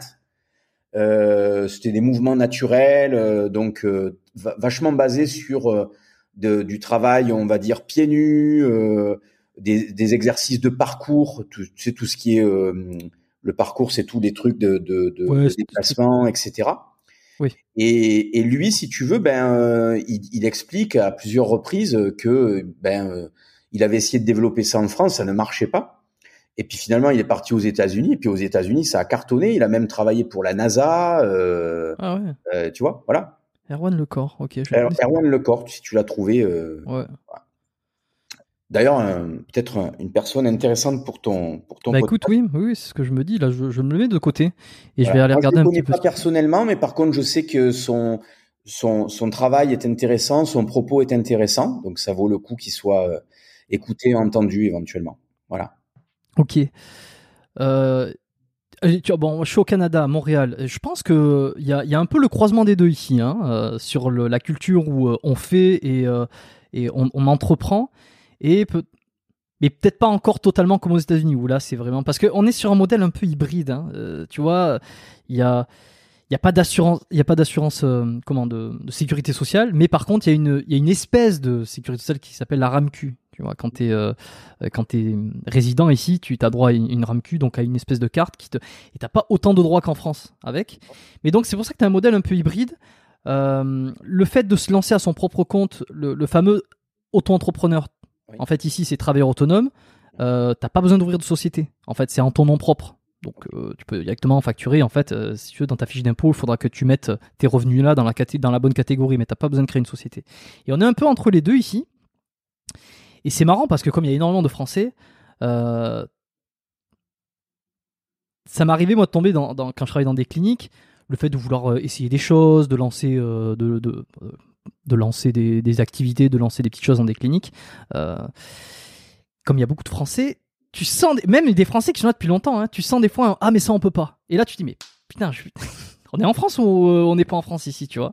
Hmm. Et, et, alors c'est assez intéressant de voir de voir les différences qu'il peut y avoir de, de, point de vue administratif. En France, moi, je franchement entreprendre en France pour le coup. Ah, c'est très lourd. C'est très lourd et moi je tire mon chapeau à tous les entrepreneurs français euh, parce que parce que vraiment il faut faut être très très courageux en France pour lancer des entreprises et euh, et voilà. D'ailleurs, euh, t'as jamais eu envie de te barrer quoi euh, ben, tu sais, euh, une fois que tu, après c'est toujours pareil. Une fois que tu connais les rouages et les problématiques que tu vas rencontrer, c'est plus facile euh, pour pouvoir euh, les anticiper.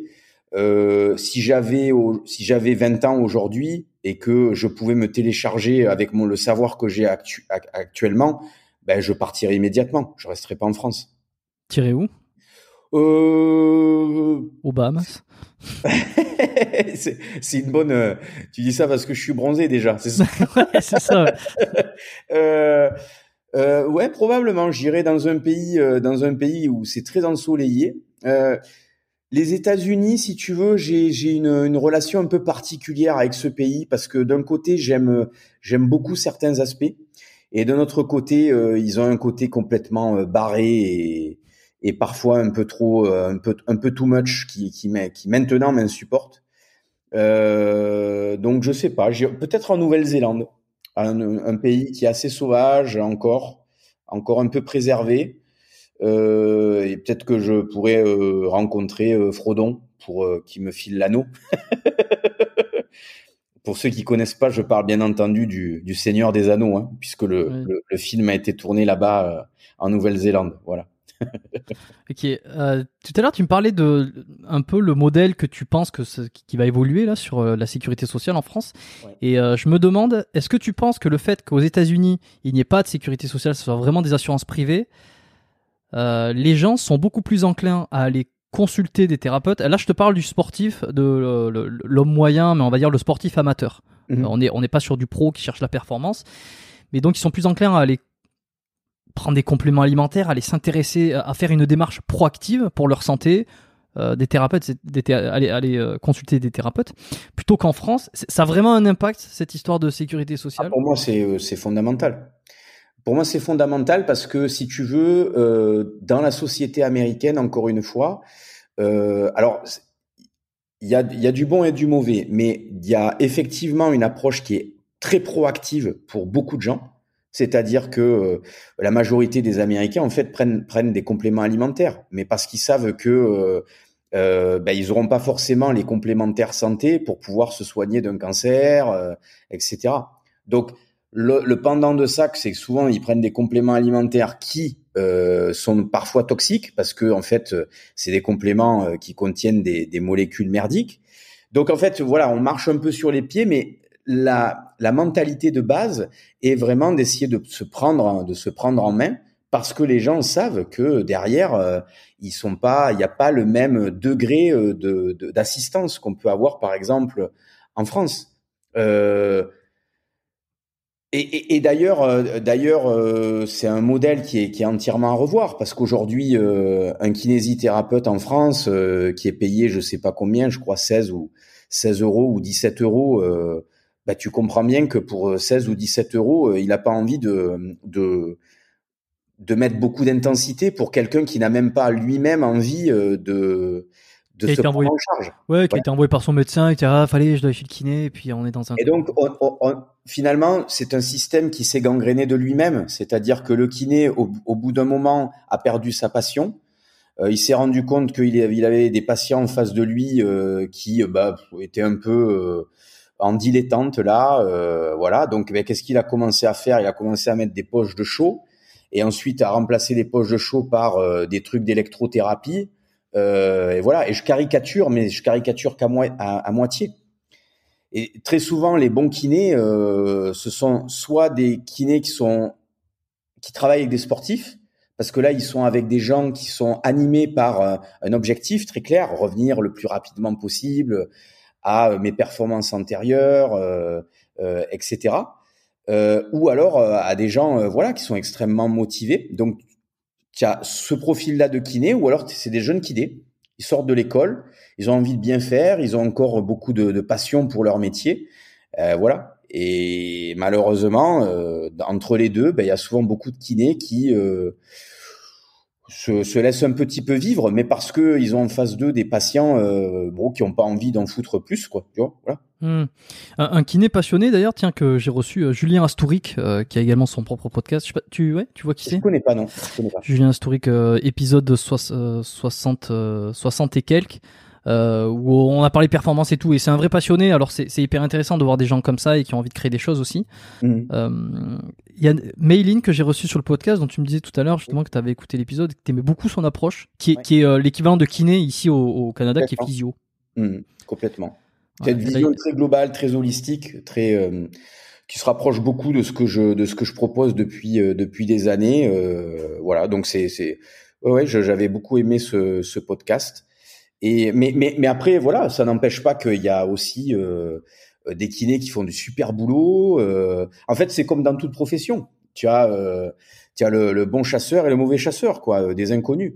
Euh, et c'est pareil dans toutes les professions. Tu as le bon médecin qui reste passionné et qui a 75 ans et qui continue à essayer d'œuvrer dans son coin. Et puis, euh, tu as le mauvais médecin euh, qui, du jour au lendemain, ferme son cabinet parce euh, il y a une épidémie de Covid. Et que euh, bah, lui, il dit euh, non, moi, je m'occupe de plus personne. euh, Vous appelez le 15 et quand ça va pas, vous allez aux urgences, quoi. Tu vois, voilà. Mhm. En fait, dans toutes les professions, il y a, y a, y a ça malheureusement, euh, et, et on ne pourra pas le- l'enlever. Par contre, effectivement, quand on s'intéresse à la santé, euh, et ben, le modèle français de sécurité sociale va euh, ne peut pas durer dans le temps. Donc forcément, d'ici euh, 5 ans à 10 ans, il va y avoir tout un tas de, de choses qui vont être changées, qui vont se privatiser. Et forcément, ben, euh, les 10 séances de kiné que vous aviez euh, pour euh, une, une petite entorse de cheville, ben, vous les aurez plus. Il faudra euh, soi-même se euh, prendre en charge son entorse, s'auto-rééduquer ou éviter euh, qu'elle qu'elle ne se produise. Hmm. Voilà. J'ai cru voir que toi, tu avais pratiqué en tant que kiné aux États-Unis. Ouais. Donc, ben, je travaillais, si tu veux, euh, pour euh, Exos, enfin pour Athlète Performance euh, Voilà. là-bas. Ouais, ouais. Euh, donc, ce, ce statut de kiné là-bas, c'est physio, physiothérapeute. Physiothérapeute, ouais. Voilà. Quand tu es rentré en France, est-ce que tu as pratiqué en tant que kiné Non, en France? non, parce que si tu veux, quand je suis rentré en France immédiatement, je la question s'est posée de pouvoir euh, ben, de pouvoir travailler dans dans le domaine de la santé, mais je voulais euh, déjà je m'occupais de ma mère qui avait un cancer, euh, donc j'avais pas forcément euh, ni ni l'envie de de continuer à être confronté à la maladie. Euh, et donc un moyen simple a été de développer ma collection de bouquins qui me permettait de pouvoir, on va dire, euh, parler à un plus large public, euh, toucher un peu plus de monde euh, et faire un, un peu plus d'éducation préventive, puisque c'était vraiment euh, les choses qui me tenaient à cœur, c'est-à-dire aider les gens à éviter que les problèmes corporels euh, n'arrivent, euh, donc en se prenant en se prenant en charge. Et donc euh, après, euh, après les livres ont, tout de suite très, bien marché. Après, j'ai ouvert, euh, j'ai ouvert un, site internet avec une boutique qui vendait du petit matériel. Ça a été très rapidement un, succès. Euh, et puis voilà, ça a été boule de neige. Aujourd'hui, j'ai créé une gamme de compléments alimentaires. Euh, et voilà, concrètement, je, je, je suis On- très, très on va un éloigné peu- de tout ça. On va un peu en parler aussi de ta gamme de compléments qui ça m'intéresse. Juste quand même, on, euh, on, on en vient tranquillement là sur le, le, le CTS qui est ta méthode Cardio Training System. Euh, Oui, c'est ça. Cardio Training System. ouais, enfin qui est à la fois cross, cross training et, euh, et cor- corrective, c'est ça. Oui, exactement. Euh, Donc ça, c'est ouais, j'ai perdu le, le, le, truc que je voulais demander, mais en gros c'est ça, c'est c'est euh, c'est quelles sont, c'est quoi les bases, comment ça t'est venu ça et, et au-delà de ça, euh, est-ce qu'on peut le résumer, est-ce qu'il y a un truc à résumer sur euh, euh, co- comment prévenir ou comment améliorer les blessures des sports? Enfin, je, c'est un peu un résumé de tout ça, mais euh, ça, j'avais une question, mais je l'ai perdu. Je suis désolé. J'essaie de. Non, non, mais le pro, le pro, alors, oui, on peut, on peut faire un résumé de tout. Le problème d'un résumé, c'est que ce n'est qu'un résumé. Donc, en fait, effectivement, le, le CTS est basé, si tu veux, sur l'application de cinq fondations qui sont mieux dormir, mieux, mieux, on va dire, euh, respirer, mieux bouger, mieux manger et mieux penser. Donc ça, c'était euh, des trucs qu'on retrouve en naturopathie. par exemple, sont des principes élémentaires de bonne santé du corps humain. Et à l'intérieur de tout ça, si tu veux, moi j'ai essayé de cartographier ce qui m'avait euh, ce qui m'avait permis de maintenir ou de retrouver un, bon sommeil, par exemple, quels étaient euh, les facteurs qui favorisaient un bon endormissement, une bonne qualité de sommeil.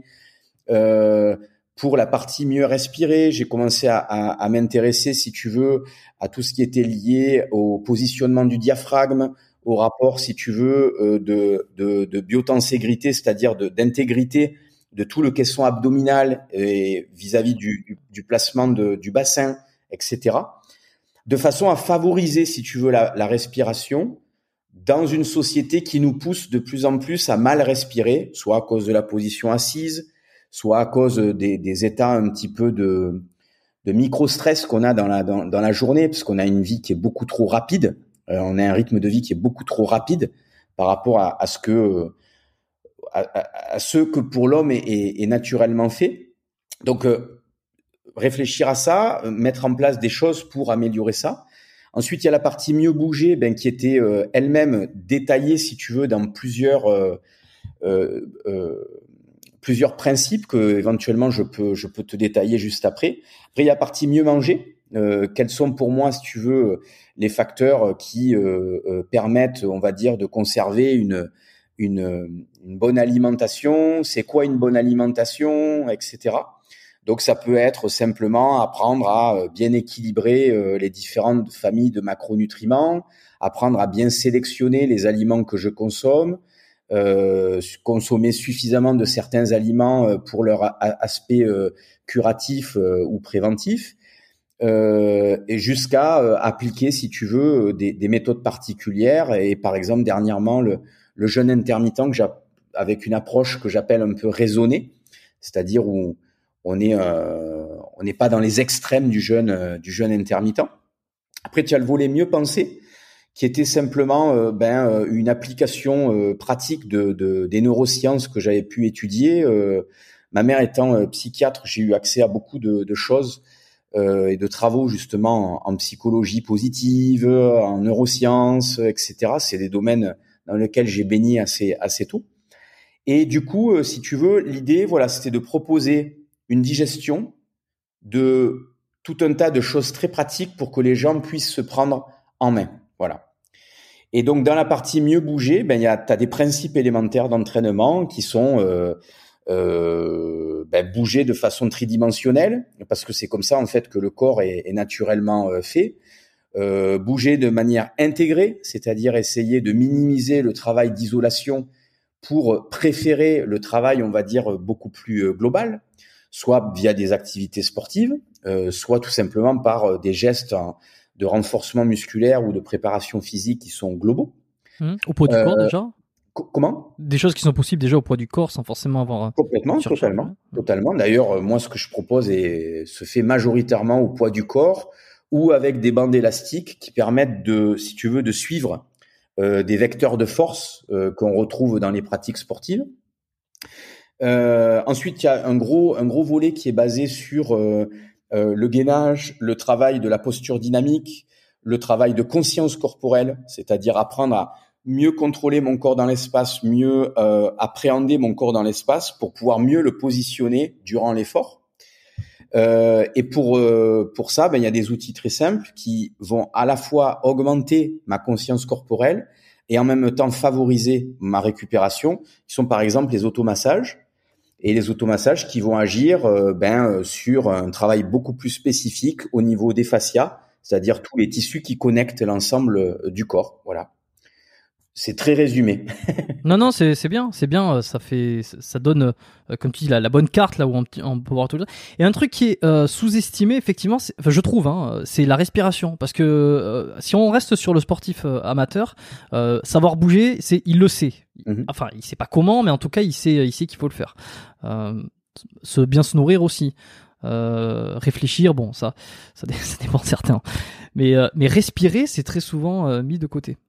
Oui, mais c'est en même temps, normal pour une raison simple, c'est que comme la respiration est un acte entre guillemets une fonction involontaire, eh ben naturellement on n'y pense pas.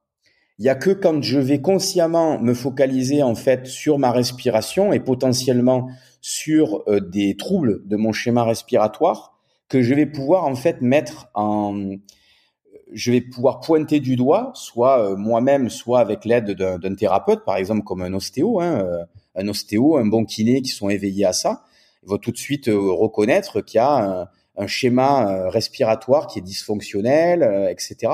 Et donc proposer euh, ben, un travail un petit peu plus spécifique pour euh, soit mieux respirer, soit détendre le diaphragme, euh, etc. Donc, euh.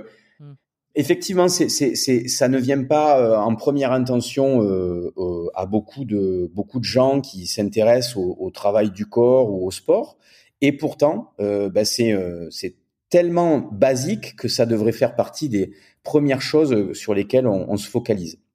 Ah oui, bien sûr. C'est bon, oxygène, euh, il faut que ça arrive dans le muscle et pour ça, faut faut l'inspirer, etc. Oxygène et dioxyde de carbone.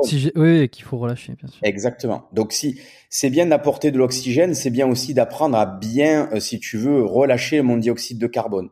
Et quand tu arrives à bien maîtriser ces deux fonctions, eh ben tu obtiens des choses extraordinaires, comme on peut le voir par exemple euh, dans, en apnée. Hmm. Tu as, des mecs qui maîtrisent tellement, si tu veux, leur cycle respiratoire, la manière dont euh, leur schéma respiratoire, ben, que du coup, ils arrivent à rester sous l'eau, euh, je sais plus combien, maintenant plus de 10 minutes, quoi. Ouais, c'est impressionnant. C'est impressionnant. Et effectivement, c'est mis de côté, comme tu dis, parce que c'est un truc tellement, c'est, c'est, on, on, respire normalement sans y penser, donc on n'a pas l'impression qu'il faut faire quelque chose dessus. Et petite fun fact, j'y viens, je sais pas, peut-être que certains le savent pas, mais on peut pas euh, mourir volontairement en arrêtant de respirer. Mmh. Euh, c'est c'est le tronc cérébral, euh, c'est lui qui a le, dernier mot. Et même si on se retient de respirer à mort, enfin à mort, pour le coup non, si on se retient de respirer le plus longtemps possible, euh, au bout d'un moment, c'est involontairement, c'est ça se redéclenche, l'inspiration se redéclenche. D'ailleurs, c'est pour ça que ceux qui ceux qui décident de mourir noyés, euh, c'est ils meurent de, de, l'eau qui rentre dans les poumons quoi, et pas d'asphyxie. Mais c'est d'ailleurs ce qui se passe pour les pour oui voilà pour les accidents d'apnée. Hein. C'est-à-dire que souvent les mecs ils maîtrisent, ils maîtrisent, ils arrivent à reculer le seuil en fait. Sauf qu'à un moment donné, comme tu l'as dit, euh, tu as la fonction automatique qui se remet en route. Euh, voilà. Et à ce moment-là, bah, si tu es à si es à 15 mètres sous l'eau, euh, bah, tu te noies tout simplement parce que ton corps se dit tout de suite, maintenant tu respires. Ah oui, mais attends, je suis sous l'eau. Ben c'est pas grave, moi je veux respirer maintenant. Ouais. Et donc malheureusement, il y a des accidents arrivent arrivent comme ça. Donc comme tu l'as dit, et donc tout tout l'intérêt dans ces pratiques est d'apprendre justement à reculer, d'apprendre à maîtriser certains réflexes archaïques qu'on peut avoir, euh, des réflexes qui sont automatisés, et d'arriver à repousser le seuil d'intervention de, de ces réflexes. Voilà. Ah non, c'est hyper, hyper intéressant tout ça, c'est mmh. sûr. Euh, je pense à la musculation parce que hum, je t'avais entendu dans une vidéo euh, dire que, par exemple, les pratiquants de musculation, ils pouvaient augmenter leur déséquilibre. Parce que si, on se focus un petit peu plus sur le côté euh, bouger, euh, il y a bouger et c'est avoir une, un bon équilibre musculaire entre les chaînes antérieures, les chaînes postérieures, etc. Donc, les pratiquants de musculation, qui sont, je pense, quand même majoritaires, ou ils sont très bien représentés parmi les auditeurs de ce podcast, on, on, aurait tendance à penser que la, une pratique de la musculation censée c'est-à-dire à peu près bien organisé, sans forcément aller taper dans, des trucs euh, très détaillés, mais, quelque chose de bien organisé, un programme euh, avec exercice dos, exercice pec, exercice épaule, etc. Qu'en fait, tu te rééquilibres naturellement. Et, je crois t'avoir entendu dire dans une vidéo que justement, euh, la pratique de musculation allait davantage dans le, le déséquilibre musculaire que l'équilibre. À, quel, à quel degré tu le juges ça et est-ce que, est -ce que je suis trompé? Déjà, non, non, c'est vrai, euh, je, maintiens ce que je dis. Euh, en fait, si tu veux, tu as un point de vue... Euh, alors, déjà, une des fonctions prioritaires de l'organisme, c'est de ne pas dépenser de l'énergie, d'en dépenser le moins possible. C'est pour ça, en fait, qu'on a des fascias. Ces fascias, ils vont me permettre, si tu veux, lorsque j'ai des mouvements qui sont des mouvements, on va dire, rythmiques, oscillants comme la marche, la course, qui sont en fait des moyens de déplacement pour pouvoir potentiellement trouver de la nourriture, me déplacer euh, longtemps. euh, en fait, je vais créer, si tu veux, de la raideur tissulaire via les fascias, qui va me permettre d'économiser l'énergie musculaire. Donc, d'éviter que le muscle ne se fatigue inutilement. Donc, en créant de la raideur dans les fascias, je vais récupérer, si tu veux, de l'élasticité dans l'ensemble de mon corps et économiser de l'énergie. D'accord? En musculation, on fait tout l'inverse. C'est-à-dire qu'on va se focaliser sur le développement musculaire en oubliant le développement ou le maintien de l'élasticité, si tu veux, des, des, des, tissus de soutien, des fascias. Donc, par exemple, c'est pour ça que moi, je, je, je, je, soutiens toujours et je conseille toujours, y compris quand on, quand on est dans un travail de euh, musculation, on va dire esthétique, purement esthétique, de conserver des mouvements de pliométrie, des mouvements de saut, des mouvements de euh, qui sont euh, globaux et assez explosifs pour continuer à maintenir ses capacités élastiques. D'accord? Ça c'est le premier point. Le deuxième point, c'est que les tissus faciaux, donc tous les, les fascias, ils vont se régénérer beaucoup moins vite et se structurer de manière beaucoup moins rapide que les muscles. OK? Et donc, c'est beaucoup plus facile, si tu veux, de, de faire grossir des muscles par rapport, si tu veux, à des tissus euh, comme euh, les fascias, qui vont être beaucoup plus lents à se structurer, à comprendre, si tu veux, l'utilité euh, qu'on est en train de leur demander. Mmh, et, et, et, donc, c'est la raison pour laquelle, même quand un sportif fait de la musculation, on va dire, euh, euh, très bien équilibré, on, il fait attention à travailler autant les muscles des chaînes avant que des chaînes postérieures, etc. Eh ben, déjà, il va avoir un problème au niveau de cette perte d'élasticité. Et pour s'en convaincre, eh ben, il faut juste ceux qui m'écoutent et qui font de la muscu, euh, vous, vous, avez certainement vous êtes rendu compte que malgré éventuellement ben euh, tous les muscles que vous pouviez avoir lorsque vous faites des, de la randonnée par exemple, immédiatement vous allez congestionner très très vite. Donc je vais très rapidement en fait congestionner mes cuisses, mes mollets, mes fessiers, mes paravertébraux dans une activité en fait qui ne demanderait pas autant de congestion la marche. Mais c'est simplement parce que vous avez déshabitué votre corps à utiliser ses capacités élastiques et donc à économiser si vous voulez, vos, muscles et votre euh, l'énergétique cellulaire, d'accord? Donc ça, c'est un premier point qui peut induire, si tu veux, des problématiques, euh, soit tendineuses, soit on va dire des douleurs euh, myofasciales, c'est-à-dire des inflammations du fascia qui essaient de se structurer, mais qui le fait moins vite en fait que les tissus musculaires. Premier point.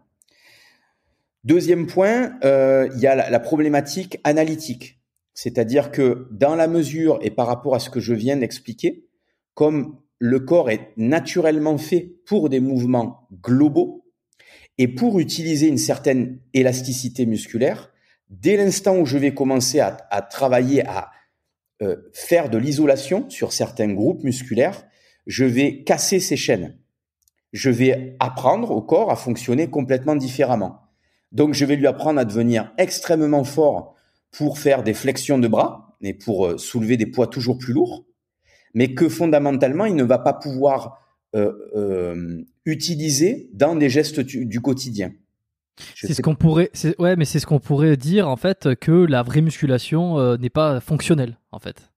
oui, oui, complètement, complètement. Alors il y a, y a plein de, il y a plein de mouvements, il y a plein de, de, de, de comment dirais-je, euh, pas des écoles, des systèmes d'entraînement dans le monde qui essaient justement de euh, soit de d'avoir plus de fonctionnalités. Je pense notamment au CrossFit. Euh, il y a d'autres systèmes comme comme ça qui essaient de maintenir une fonctionnalité euh, importante du corps. mais pour le moment, il y a une équation qu'on n'a toujours pas. enfin, si l'équation on l'a résolue, c'est que les gens s'entraînent trop par rapport aux capacités en fait de régénération du corps. Donc forcément, qu'on utilise un modèle ou un autre, on finit par se blesser. Donc quand on veut faire de la musculation à visée purement esthétique, ce bodybuilding, euh, euh, etc. Moi, j'y vois pas de, j'y vois pas de, de problématique, tu vois. Mais simplement, il faut juste garder en tête de pouvoir intégrer ou garder, par exemple, des séances régulièrement où je vais réintégrer mon, mon, mon, mon travail d'isolation dans une globalité plus importante où je réintègre un petit peu d'élasticité. Voilà. C'est donc de la, ça, veut dire que ça serait intéressant de pour un, mec qui fait que muscu, c'est de se garder une séance dans la semaine où il va être full euh, exercice polyarticulaire avec de la pliométrie et euh, quelque chose qui ressemblerait peut-être une séance un peu type euh, street workout quoi, avec un essayant d'être. Voilà, exactement, un peu de street workout, un truc un peu plus global, des, des, choses comme ça. Ah, ah, et encore une fois, on n'est pas obligé de faire le drapeau, le human flag, le muscle up. On peut aussi faire des progressions qui sont beaucoup plus euh, beaucoup plus faciles.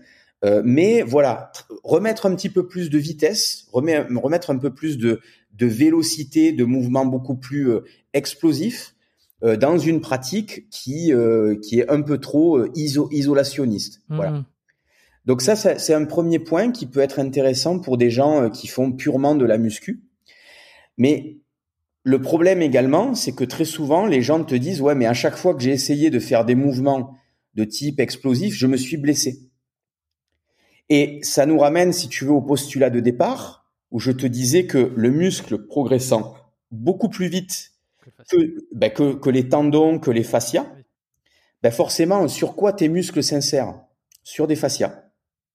Donc les premières choses qui vont se passer quand tu vas faire du travail explosif, s'il n'est pas suffisamment progressif. Si tu décides du, jour au lendemain, alors que tu faisais euh, du leg curl, euh, du leg extension euh, et, des, et du hip thrust, tu décides de faire des sprints, bah, tu vas te déchirer quelque chose. C'est inévitable. C'est trop violent pour ton corps. C'est trop violent pour tes fascias.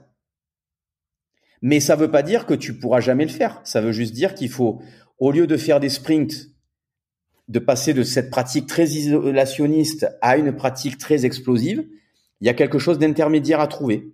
Voilà. Donc il y a des progressions à trouver, euh, soit en faisant de la pliométrie un petit peu plus progressive. Euh, euh, il y a, il y a plein d'éducatifs si tu veux pour pour amener pour amener à ça. Mais il est évident que le travail d'isolation, pour moi, c'est comme il est très éloigné de la façon dont le corps est naturellement fait pour fonctionner eh ben, il va provoquer, euh, il va provoquer des problématiques, euh, soit d'usure, euh, parce que ben voilà, le, le, le, encore une fois, une articulation du coude, elle n'est pas faite pour se fléchir dans, des, des, des, dizaines et des, des, centaines de fois avec une charge relativement importante, etc. Voilà. Et qu'est-ce que tu penses euh, donc de cette euh, théorie euh, assez récente qu'a amené Michael Gandil notamment sur le fait que les courbatures après une séance de sport, notamment de musculation, ne seraient pas d'origine musculaire, mais qu'en fait ça serait le fascia qui a été étiré qui a été étiré lors de, la séance, tu vois, notamment par l'excentrique, le, par la tension qui a été mise sur le muscle, peut-être par aussi la, la congestion, ça a étiré le fascia, et c'est lui qui est responsable des courbatures et non pas du muscle.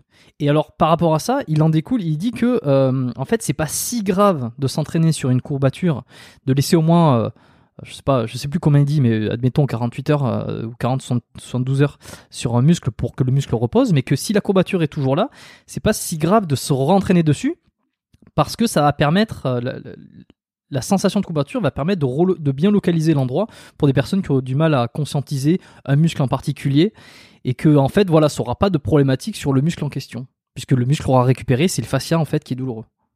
Ben, euh, oui, moi je suis entièrement d'accord avec lui. Ça fait déjà quelques années qu'on connaît euh, qu'on connaît ça quand on s'intéresse au, au fascia.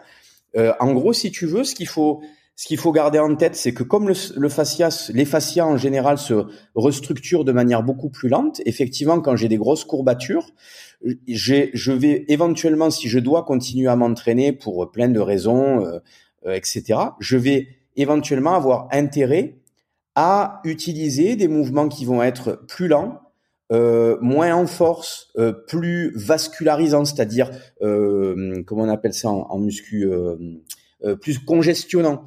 Euh, de façon justement à mieux travailler directement sur le muscle et laisser encore du temps, si tu veux, aux structures faciales, au collagène du fascia, de se restructurer, de se solidifier, etc. Donc euh, oui, oui, je suis entièrement d'accord avec euh, avec son postulat.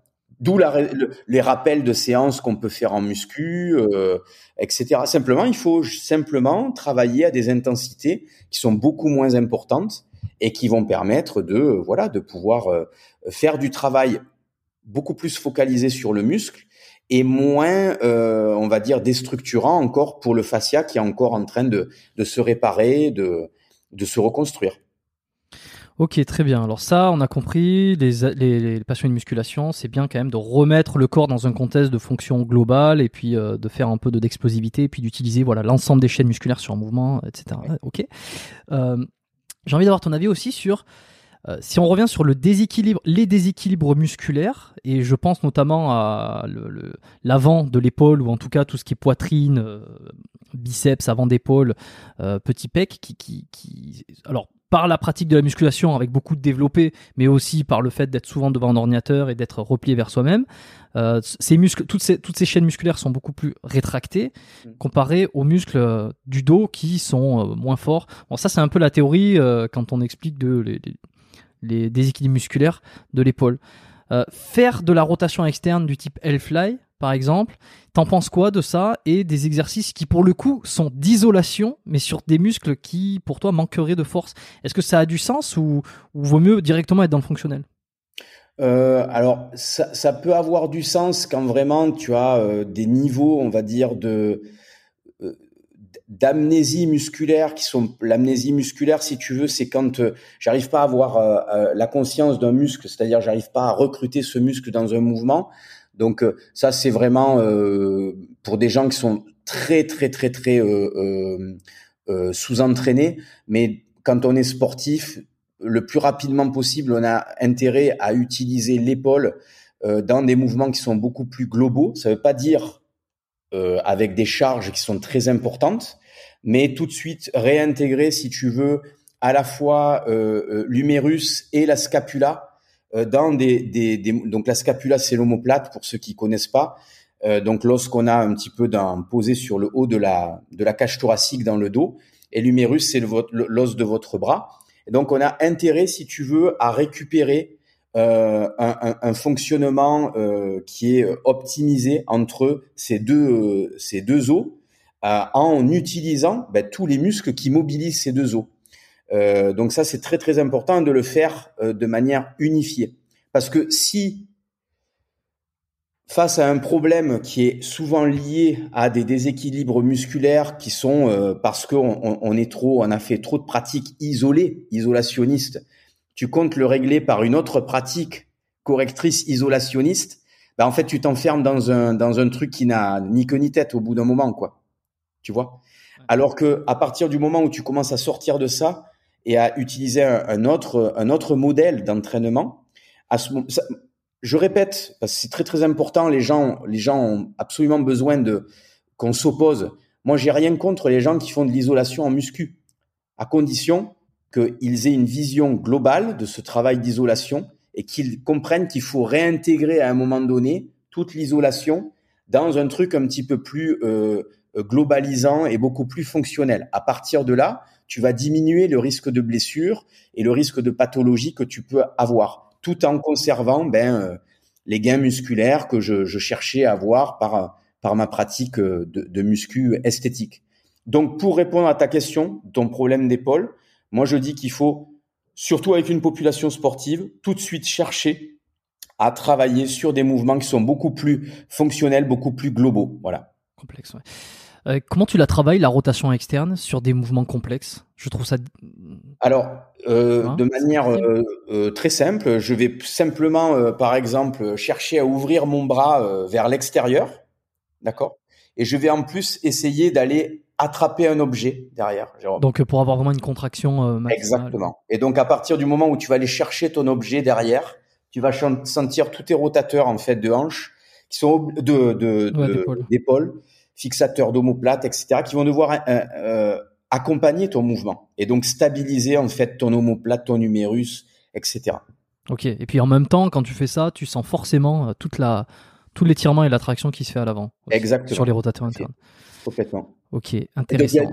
ça, c'est juste pour que les gens prennent conscience s'ils veulent le faire en même temps qu'ils ils, sont assis devant le podcast. Et voilà, simplement, ben en fait, c'est des gestes que vous faites euh, spontanément quand vous avez passé trop de temps à l'ordinateur. Hein. Vous vous redressez, vous tirez les bras vers l'arrière, et puis vous allez tirer, chercher à cherchez à ouvrir comme ça. Et rien que ça, vous sentez bah, tous les muscles autour de la scapula, de l'omoplate, des, des, fixateurs de, de l'humérus qui font leur, leur, job en fait. Ils se réveillent, ils fixent entre guillemets tout ça. Donc rien que de faire ça, c'est déjà un, un, exercice qui est euh, correcteur, mobilisateur, etc. Après, il y a tous les exercices qu'on peut faire euh, euh, en, en, se mettant au sol, c'est-à-dire où on va prendre appui euh, euh en quadrupédie, en se déplaçant en quadrupédie. donc quadrupédie, c'est le quatre pattes au sol.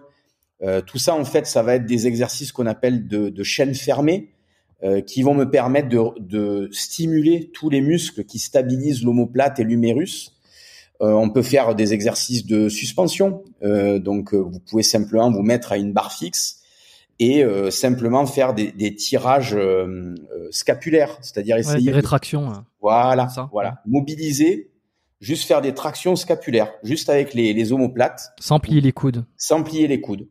Et là, vous allez sentir qu'il se passe quelque chose euh, à la fois autour des fascias qui, qui, qui maintiennent l'omoplate, la scapula, mais également autour de la stabilisation du complexe en fait euh, scapulo-huméral, c'est-à-dire la scapula et l'humérus pas facile en podcast de, de... non non oui d'expliquer parce que c'est très visuel mais euh, mais c'est on, on, va on va passer un peu sur ça parce que euh, effectivement qui, que les auditeurs aient regardé un peu ce que tu fais sur ta chaîne YouTube parce que tu montres beaucoup de choses et au-delà de ta chaîne YouTube après il y a tout ce que tu as écrit dans les livres qui bon il y, a à peu près tout ce qu'il faut mais là comme on en discute tu vois j'aime bien aborder le truc.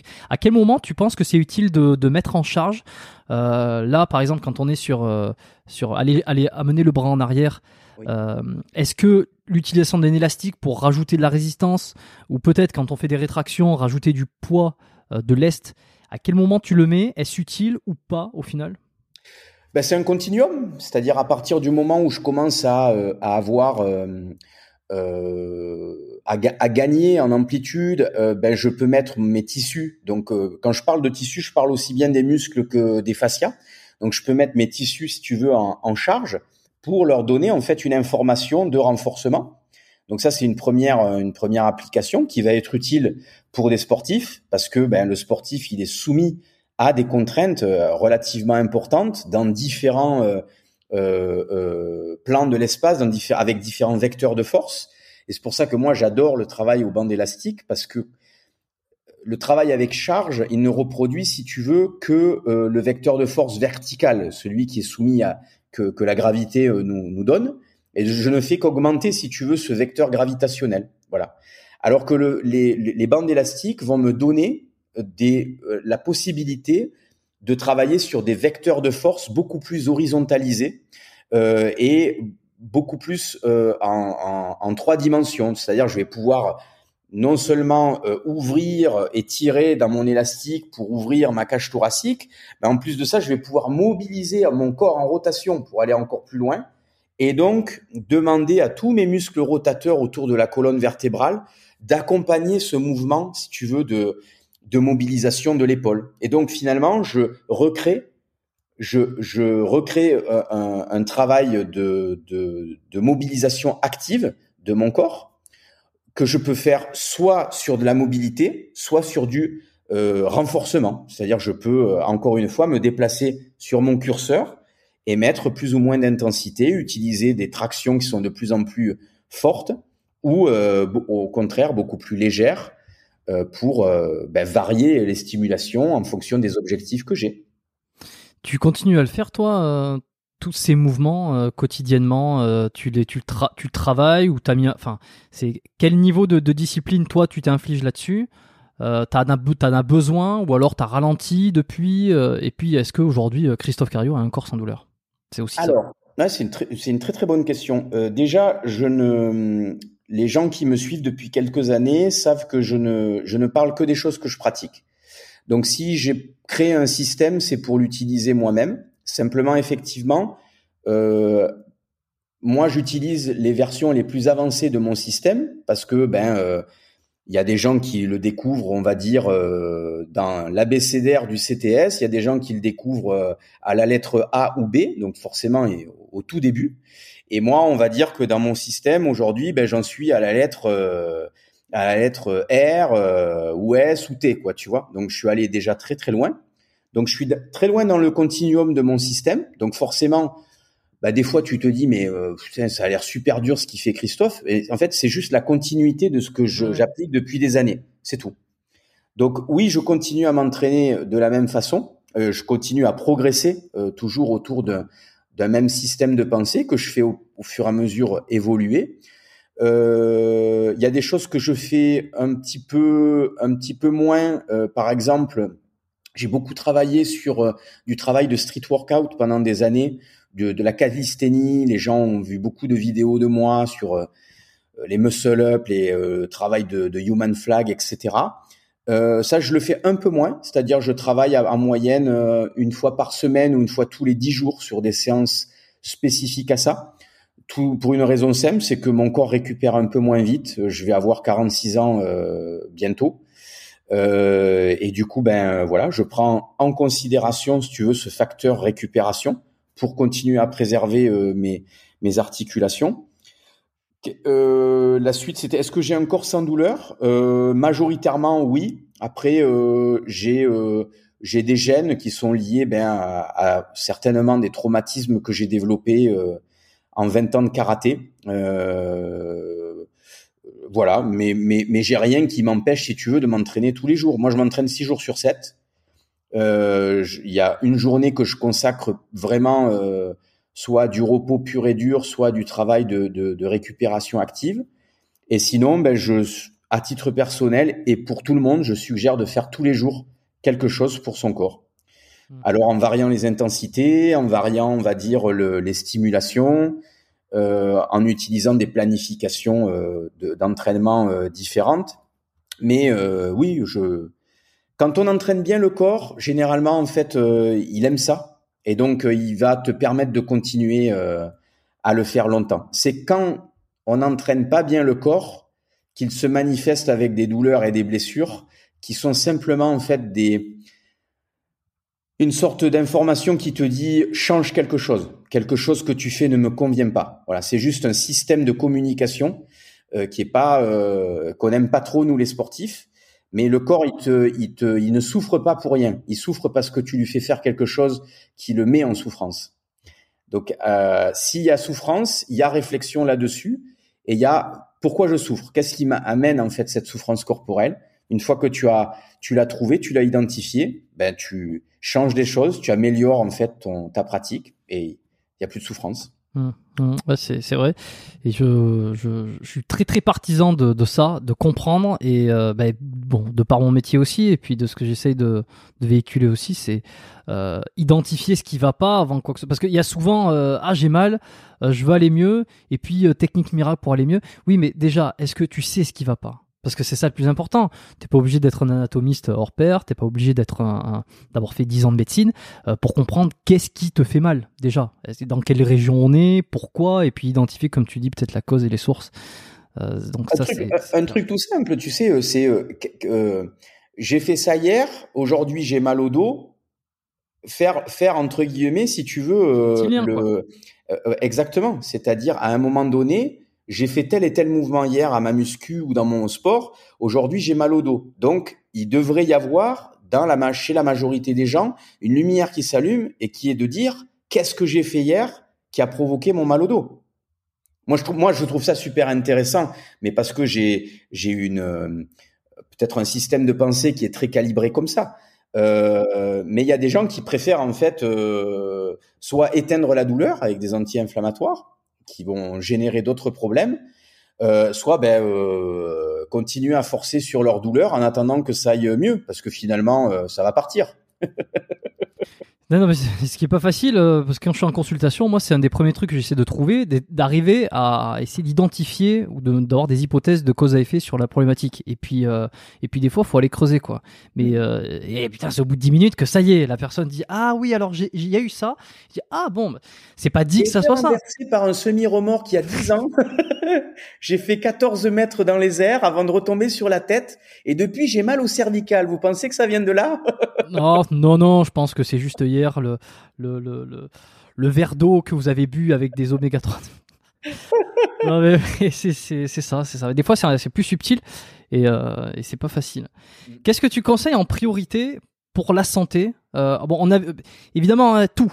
Hein, on va dire, c'est le corps, ça fonctionne comme un tout. On en parle depuis tout à l'heure. Il y a cette espèce de voilà, il y a, il y a le fonctionnel, il y a l'ensemble. mais pour toi, la priorité, si on veut s'occuper de sa santé, pas forcément sur le côté euh, sportif, mais qu'on veut se sentir mieux. J'ai des invités qui m'ont répondu euh, certaines choses, euh, qu'à chaque fois c'est hyper intéressant. Hein. D'un coup c'était le sommeil, un coup c'était ceci, bref. Toi pour toi, le, number one? Un seul en plus, tu me demandes. Euh, c'est salaud comme question, ça. c'est salaud comme question pour un mec qui a une vision aussi globale du corps. Ça m'arrive d'être un beau salaud. Hein. D'accord, bon. Euh, un seul truc. Ouais, ou la, la, priorité, ce que tu peux, à la limite, allez, je te facilite un peu le truc, ce que tu penses qui est prioritaire aujourd'hui, peut-être dans notre société, euh, un paramètre important, prioritaire pour sa santé? Euh, Alors, je, alors je, me permettrai d'en dire deux. Le premier, c'est je, je vais faire une banalité, euh, comme certainement beaucoup d'autres personnes que tu as invitées, le sommeil. Euh, parce que euh, voilà, si tu n'as pas un sommeil de qualité, euh, il peut rien découler de bon euh, derrière, parce qu'il se passe énormément de choses au niveau physiologique, endocrino, au niveau des hormones, etc., au niveau cérébral durant le sommeil. Donc c'est vital en fait de, de, soigner son sommeil. Et je dirais que la deuxième chose qui pour moi est fondamentale, c'est bouger fréquemment dans la journée. Et je dis pas faire du sport, je dis mobiliser son corps fréquemment dans la journée. Parce qu'à partir du moment où je vais mobiliser mon corps fréquemment dans la journée, euh, je vais maintenir entre guillemets une activité musculaire suffisante ou en tout cas minimale autour de la majorité des articulations. Euh, je vais faire bouger euh, ce qu'on appelle la matrice extracellulaire, c'est-à-dire de tout ce qu'il y a entre les fascias et qui permet, si tu veux, de de, de lubrifier l'ensemble du corps euh, de manière globale je vais euh, maintenir euh, de, des tissus qui sont bien hydratés euh, parce que justement, ben, le, corps il a besoin de mouvement, les tissus ont besoin de mouvement pour rester hydratés, un peu comme un système d'éponge. C'est-à-dire que l'éponge, ben, vous avez besoin de la mouiller puis de la rincer, donc de, de la presser pour faire sortir toutes les impuretés, etc. Et elle va ensuite mieux se regorger d'eau. Et donc, c'est exactement les mêmes mécanismes qu'on a avec les fascias, les tissus humains. Euh, donc voilà, bouger le plus fréquemment possible dans la journée. Euh, moi, idéalement, euh, dans tous mes bouquins, je, je dis aux gens, euh, si vous passez euh, une demi-heure, trois quarts d'heure assis, il faut vous lever, il faut vous lever, il faut marcher, il faut étirer, bouger, fléchir, tourner vos hanches, tourner votre tête, etc. Voilà. Ça, ça serait vraiment mon conseil numéro un. Si tu fais déjà ça et que tu dors bien, bon, déjà, tu es. Euh, non, c'est bien. voilà. Non, c'est bien parce que pour tous ceux qui sont perdus, parce que c'est vrai qu'on voit beaucoup de choses et puis euh, malgré moi, peut-être que je, euh, je, je multiplie les informations, tu vois, à travers les épisodes, entre euh, ce qu'il faut faire, ce qu'il faut pas faire pour bien s'entraîner, pour etc., etc. Bon, déjà, si on est perdu, euh, voilà, bien dormir et puis euh, aller marcher régulièrement ou en tout cas, parce que ça, c'est un truc que je conseille aussi, parce que avec beaucoup le, télétravail, les gens. alors, c'est peut-être un bien d'un côté parce que comme ils sont enfermés chez eux, au bout d'un moment, ils ont envie de sortir et ils bougent. Alors, à mon avis, c'est qu'ils bougent pas suffisamment par rapport à toute leur journée passée à l'intérieur. Mais, mais déjà, c'est deux choses. Mm. Bon, c'est un pied à l'étrier pour se sentir un peu mieux. Puis oui, et puis, et, puis, et puis ça peut être simplement, tu sais, le, télétravail aujourd'hui, pour les gens qui écoutent, euh, on n'est pas obligé de rester, euh, entre guillemets, euh, le, cul sur une chaise. Hein. On peut poser son ordinateur par terre sur son tapis.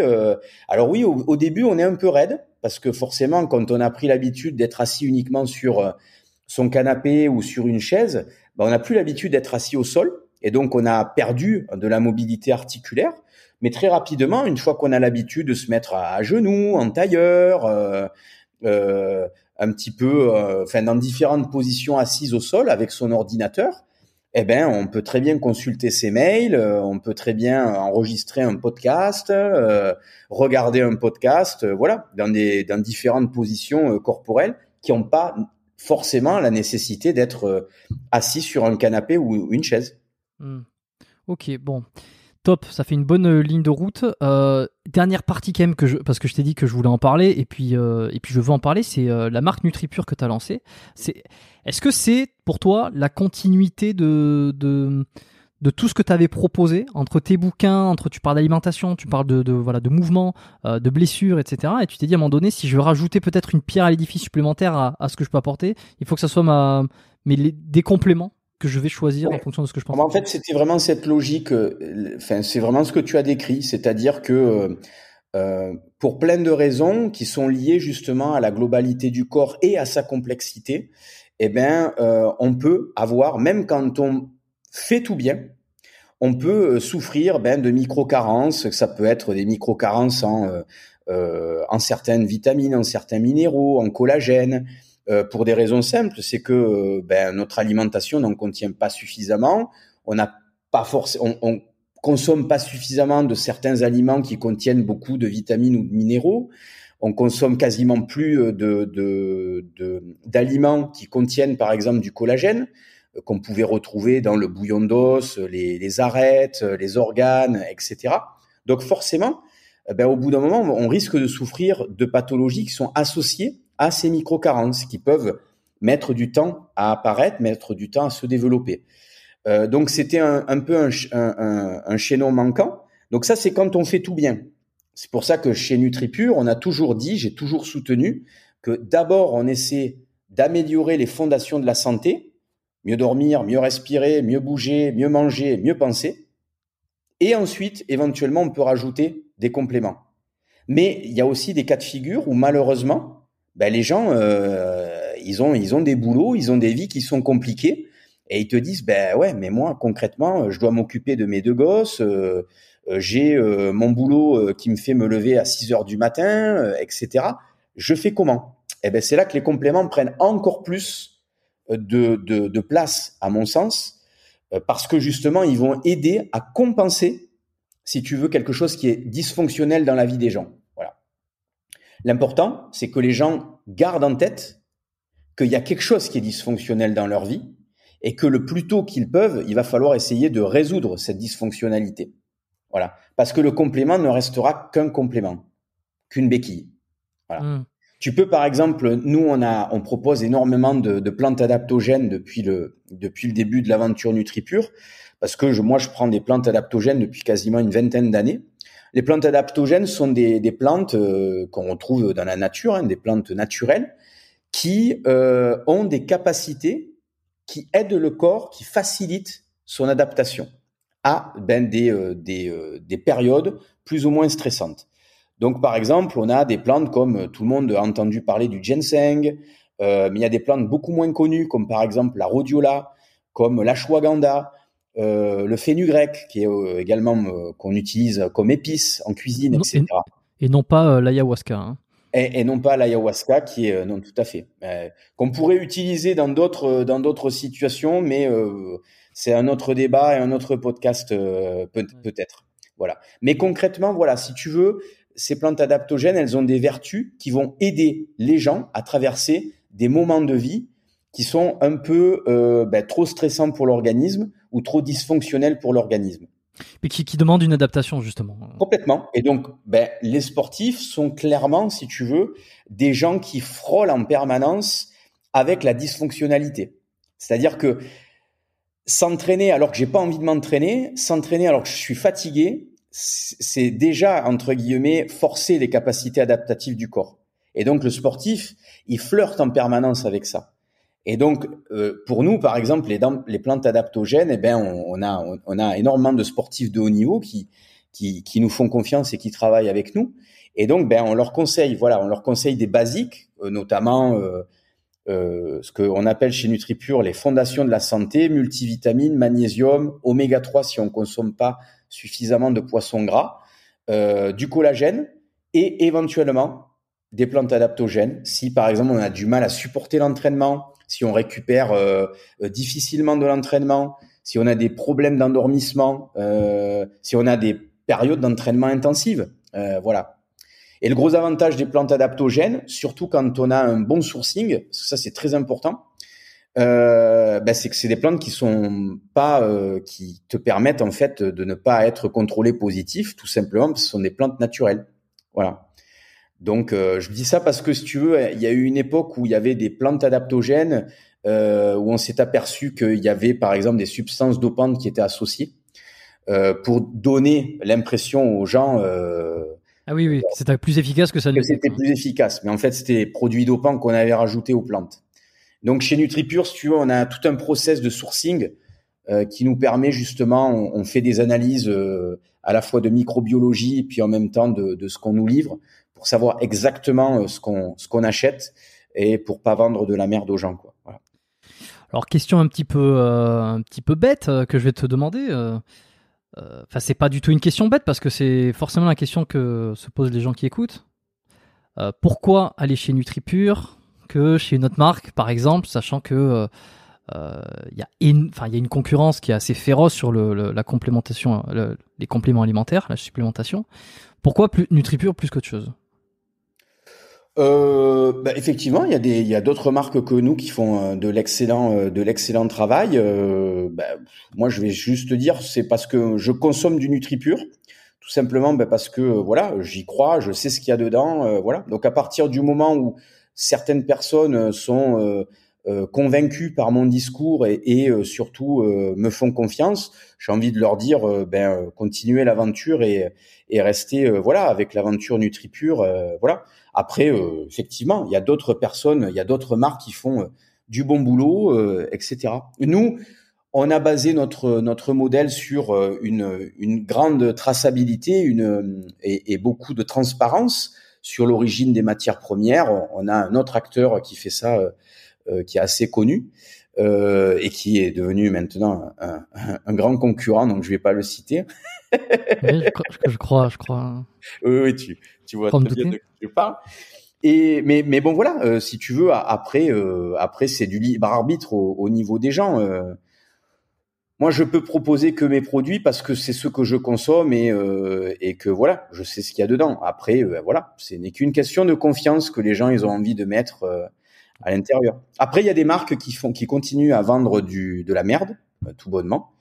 Donc là, pareil, je les citerai pas pour pas être attaqué en diffamation.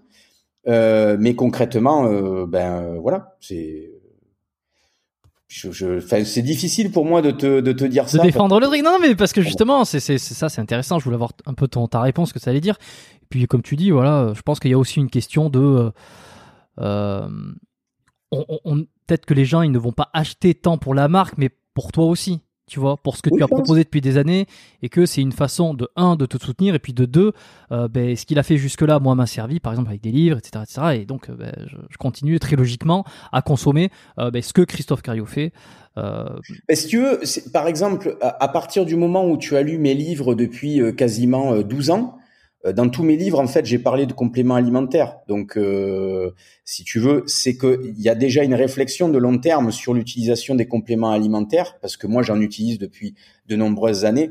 Et donc, si tu veux, NutriPure n'est qu'une extension euh, et une mise à disposition de ces compléments, à la fois pour moi-même, parce que comme j'avais dit, à, je le dis régulièrement, mais le premier utilisateur de NutriPure, c'est moi.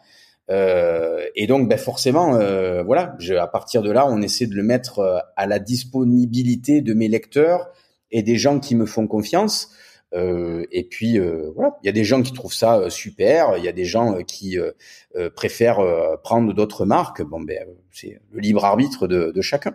Tiens, on, on t'a pas vu faire un truc qui est assez courant justement sur les marques de compléments alimentaires, c'est aller au contact de, de, des influenceurs euh, pour répandre un peu la bonne parole comme ça. C'est un truc que question complètement alternative et subsidiaire. Hein. C'est juste ma curiosité personnelle.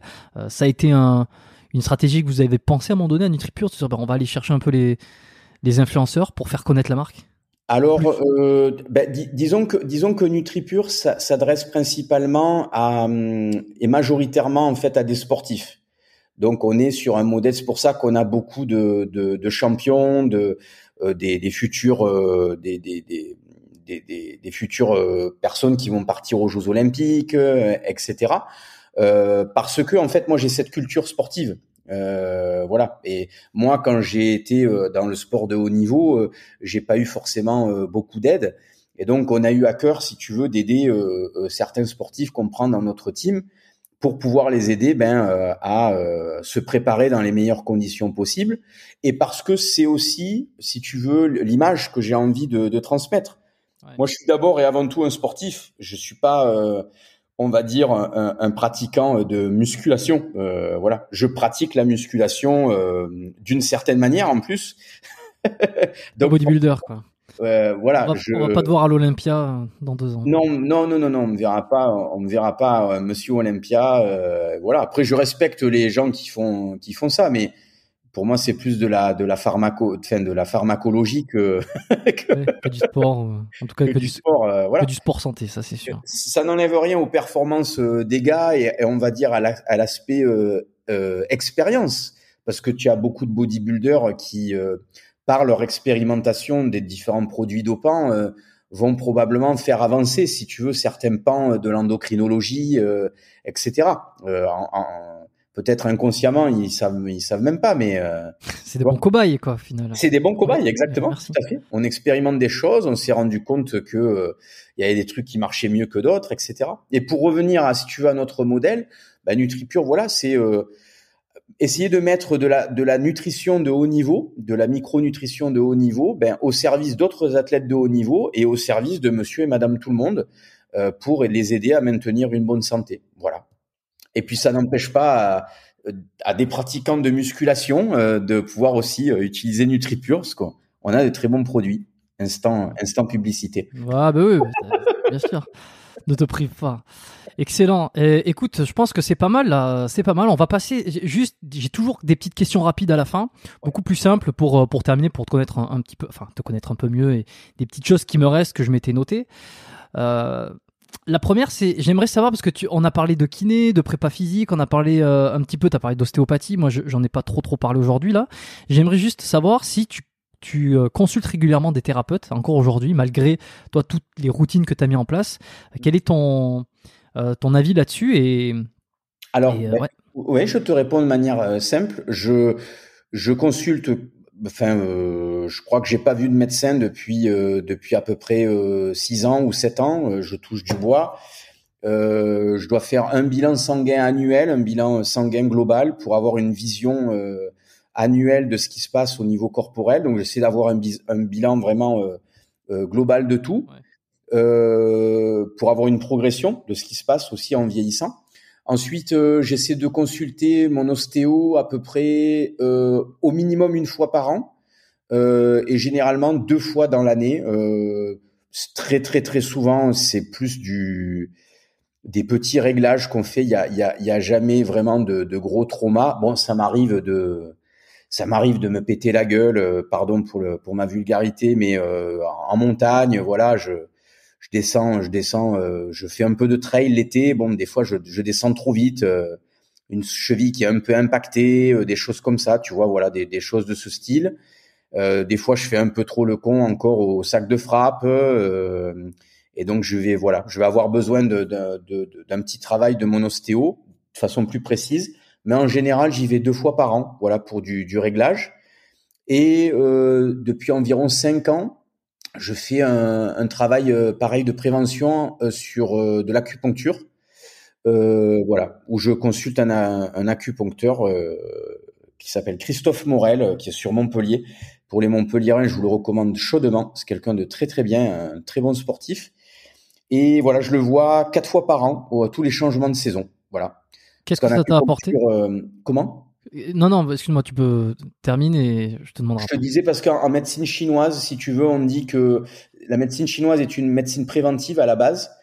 Il y a une, il y a une, on dit qu'en Chine, si tu veux, un, un, un thérapeute chinois euh, te, te, te, prend de l'argent euh, quand tout va bien, oui. parce qu'il t'aide à maintenir ta santé et il ne te fait plus payer quand tu es malade, parce qu'il a comme, il sait. Euh, enfin, il n'a pas fait son boulot correctement. Mm. Et donc, si tu veux, moi, j'y vais vraiment de manière préventive. C'est euh, vrai ça? Alors, je sais pas si c'est toujours en vigueur, mais c'était euh, c'était vrai euh, il y a encore quelques années en arrière, oui.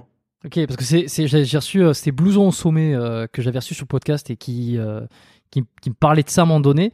Et, et effectivement, ça, ça- je l'ai entendu, mais je sais pas si vraiment ça se vérifie euh, Ah oui, en, actuellement. en. Chine, c'était- en Chine, c'était vraiment, euh, c'est quelque chose qui était avéré il y a encore quelques années. Maintenant, la Chine, elle a beaucoup, elle s'est beaucoup occidentalisée. Donc, est-ce qu'ils ont conservé euh, ce, ce, ce, ce mode-là? Je sais pas. Mais en tout cas, oui, oui, c'était vrai. C'est-à-dire que le, un, un- un acupuncteur ne, ne te faisait plus payer si tu tombais malade. Il avait mal fait son travail de prévention. Voilà. Ah, c'est intéressant. Et donc, euh, ben voilà, en médecine chinoise, on dit qu'à tous les changements de saison, il y a des modifications, si tu veux, euh, euh, de l'énergétique. Alors voilà, c'est un peu de l'ésotérisme. On y croit, on n'y croit pas. Moi, j'y crois. Et donc, ben l'acupuncture t'aide à réguler et, et à aider, si tu veux, le corps à passer ces différents, euh, euh, ces différentes modifications qu'on retrouve au changement de saison. Voilà. Toi, t'as vu une réelle différence sur toi? Ah oui, oui, moi c'est. Ah oui? Oui, oui. Qu'est-ce qui a changé Il y a des trucs concrets? Euh, ben, écoute, euh, euh, généralement, si tu veux, tous les changements de saison, j'ai des, j'ai des moments de fatigue. Euh, donc, je sens vraiment, si tu veux, que mon corps fonctionne moins bien. Bon, mais, mais les thérapeutes avec lesquels je travaille, ils me disent, t'es comme une Ferrari, c'est-à-dire le moindre, le moindre truc qui est, qui est déréglé chez toi, tu le sens, parce que j'ai une très bonne euh, Conscience corporelle. Cons- ouais, conscience corporelle, etc. Donc du coup, je suis très très, euh, euh, j'allais dire aware, mais ça c'est Jean-Claude qui le dit. je suis très conscient, si tu veux, de ce qui se passe dans mon corps. Et donc du coup, voilà, je suis très, je suis capable de te dire à un moment donné, ben, je suis fatigué. Il y a un truc qui tourne pas rond. Voilà. Et euh, malgré les compléments que je peux prendre, etc. Et systématiquement, ben, une seule séance d'acupuncture a toujours suffi à récupérer, si tu veux, mon niveau d'énergie euh, euh, ben, que j'avais quelques semaines au- auparavant. Voilà. Donc rien que pour ça, moi, je suis quelqu'un de, je suis, je suis convaincu par par l'acupuncture, placebo ou pas. En fait, je m'en contrefous. L'important pour moi, c'est que ça marche. En fait, voilà, c'est que ça, je j'en tire des des bénéfices. Tu prends des Quels compléments tu prends, toi, à titre personnel? Alors moi, je prends toutes les fondations de la santé que je recommande à tout le monde chez NutriPure, multivitamines, magnésium, euh, oméga 3 quand je prends pas de, de, poisson gras, euh, collagène et euh, parfois des probiotiques, notamment l'hiver pour augmenter un petit peu mon immunité, de la vitamine D3 pour augmenter mon immunité l'hiver. Et, voilà, un peu de whey euh, par confort, de l'isolat de whey pour euh, aider la récup euh, musculaire. Et c'est à peu près tout. Quand je m'entraîne un peu intensément, je prends des plantes adaptogènes qui m'aident, si tu veux, voilà, à, aider mon, vieux corps à, s'adapter. Et puis voilà, c'est à peu près, c'est à peu près ma base à moi. Des fois, je fais des petits cycles de créatine. Euh, si par exemple je fais beaucoup de travail euh, euh, cardiovasculaire, de, de sac de frappe, des choses comme ou du trail l'été, je prends de la citrulline euh, parce que ça aide, si tu veux, dans, les efforts d'endurance, etc. Donc j'adapte vraiment, mais ma base c'est euh, c'est ces cinq à six compléments que je t'ai donnés. Voilà. Ok. Un peu de testostérone de temps en temps aussi. Euh, non, j'ai jamais pris de jamais pris de produits dopants. Euh, je, je plaisante, mais. euh, Ah ouais, non, mais je, moi, je suis très. hum, Enfin, aujourd'hui, tu sais, c'est, je, je considère, grâce ou à cause de, de la parole de, de beaucoup de, de youtubeurs, notamment Rob, que c'est plus du tout un, un, un tabou. Un sujet tabou, ouais, ouais. Ouais, non, mais là, il n'y a aucun doute sur toi, le fait que tu. Pense. Ah non, parce que s'il y avait un doute sur moi, putain, ça voudrait dire que j'utilise les mauvais produits, quoi. Parce que je, il faudrait savoir les haters, hein, où je suis pas suffisamment musclé, euh, mais vous pouvez pas, vous pouvez pas tout dire sur moi, quoi. Euh, Euh, après, après, je pense de manière très, euh, je pense de manière très, euh, très ouverte, euh, qu'à un moment donné, euh, peut-être autour de, de 50-60 ans, Eh ben, la, venir. question, si tu veux, euh, de, euh, ben, de la rempl- du remplacement de la testostérone ou euh, de l'utilisation d'une testostérone complémentaire qu'on appelle TRT ou ou, ou La- la médecine- enfin, Ouais, voilà, c'est ça. à des à des fins de rééquilibrage physiologique, de la même manière qu'une une dame qui a qui a eu la ménopause, on peut lui donner des hormones pour l'aider en fait à se sentir mieux. Euh, moi, j'y suis pas opposé et je dis pas que je ne l'utiliserai pas euh, en son temps. Mais aujourd'hui, euh, ça m'intéresse plus de savoir ce que je peux faire naturellement, si tu veux, avec mon corps, jusqu'où je peux aller. et puis, ben, chaque chose en son temps, j'ai envie de te dire. Si à un moment donné j'en aurais besoin, je n'ai pas du tout. c'est pas quelque chose où, je suis obtus dessus à, me dire que je l'utiliserai pas, quoi. Oui, c'est bon, c'est un confort technologique entre guillemets hein, euh, et qui bon ça, ça, ça mérite d'y réfléchir. Surtout euh, voilà passer un certain âge mm. euh, c'est con de s'en priver si enfin je bon j'en parlerai dans le futur je pense. si ça améliore la qualité de la vie ouais. Ouais, si tu veux la pour moi la, la, santé et la qualité de vie c'est lié. Donc euh, ça servirait à rien, si tu veux, euh, d'être en super forme jusqu'à 55 ans ou 60 ans, et puis brutalement parce que parce que ben, la vieillesse fait que ta testostérone elle baisse. Euh, mais ça, ça reste à vérifier. Donc, euh, moi, je pense qu'avec une bonne hygiène de vie, on peut maintenir une bonne testostérone très longtemps. Euh, mais je vais essayer de, je vais essayer d'en faire l'expérience et de la mener. Euh, voilà. Après, encore une fois, ça veut pas dire qu'on ne doit pas utiliser euh, ça en son temps et quand c'est nécessaire. Voilà. Avec tout ce que tu as construit euh, sur la santé, le sport, une certaine partie de performance et le maintien de, ce rythme, euh, de cette qualité de vie, est-ce que tu as, peur de vieillir? Est-ce qu'il y a une course un petit peu à, l'anti-vieillissement ou, pas du tout? Non, j'ai pas peur de vieillir. Ce que, par contre, ce que je cherche à faire, c'est ralentir le vieillissement, ou, ou si tu le définis autrement, euh, bien vieillir. Voilà. Je reste convaincu, si tu veux, que je pourrais être capable de faire euh, euh, des choses. moi aujourd'hui, mon, mon, petit défi personnel, c'est de maintenir mes capacités athlétiques le plus longtemps possible. C'est-à-dire de voir jusqu'à quel âge si tu veux, on peut encore faire des muscle-up, on peut encore, euh, on peut encore faire euh, du sprint, on peut encore euh, donner des coups de pied à la tête dans un sac de frappe ou des trucs comme ça, faire des coups de pied retournés, toutes les conneries que j'ai faites depuis depuis les 40 dernières années, quoi. Voilà, c'est ça qui m'intéresse aujourd'hui. Et donc pour ça, ben ça, ça, nécessite de continuer à appliquer ce qui fonctionne pour moi depuis maintenant quasiment plus de plus de 17 ans, et, et de de, de l'affiner euh, et de continuer, si tu veux, à ben le, le raffiner en fonction ben, des années qui passent. Euh, voilà.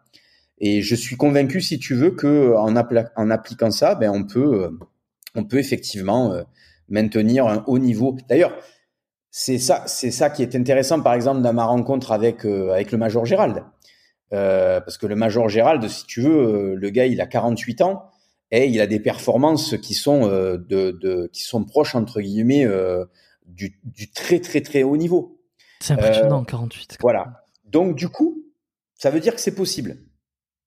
Est-ce que j'ai, est-ce que Gérald à la base, il n'a pas une génétique qui est hors norme? Moi, je le crois, tu vois.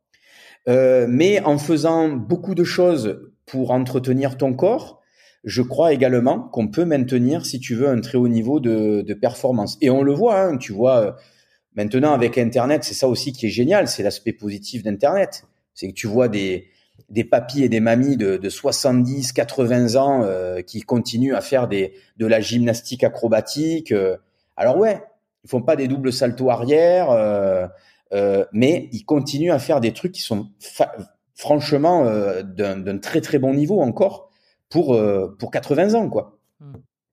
Donc, ça veut dire que quand tu prends soin de ton corps intelligemment, eh ben, la machine, la machine corporelle, dans son, dans toute sa complexité, elle te permet de conserver, si tu veux, encore euh, des performances euh, et d'utiliser ton corps longtemps, quoi. Ouais, des possibilités. Ouais. Exactement. En tout cas, j'en suis convaincu. Peut-être que l'avenir me donnera tort, j'en sais rien. Mais voilà. Je reste optimiste. Top. Si on pouvait revenir dix ans en arrière, hmm. qu'est-ce que tu aurais besoin d'entendre?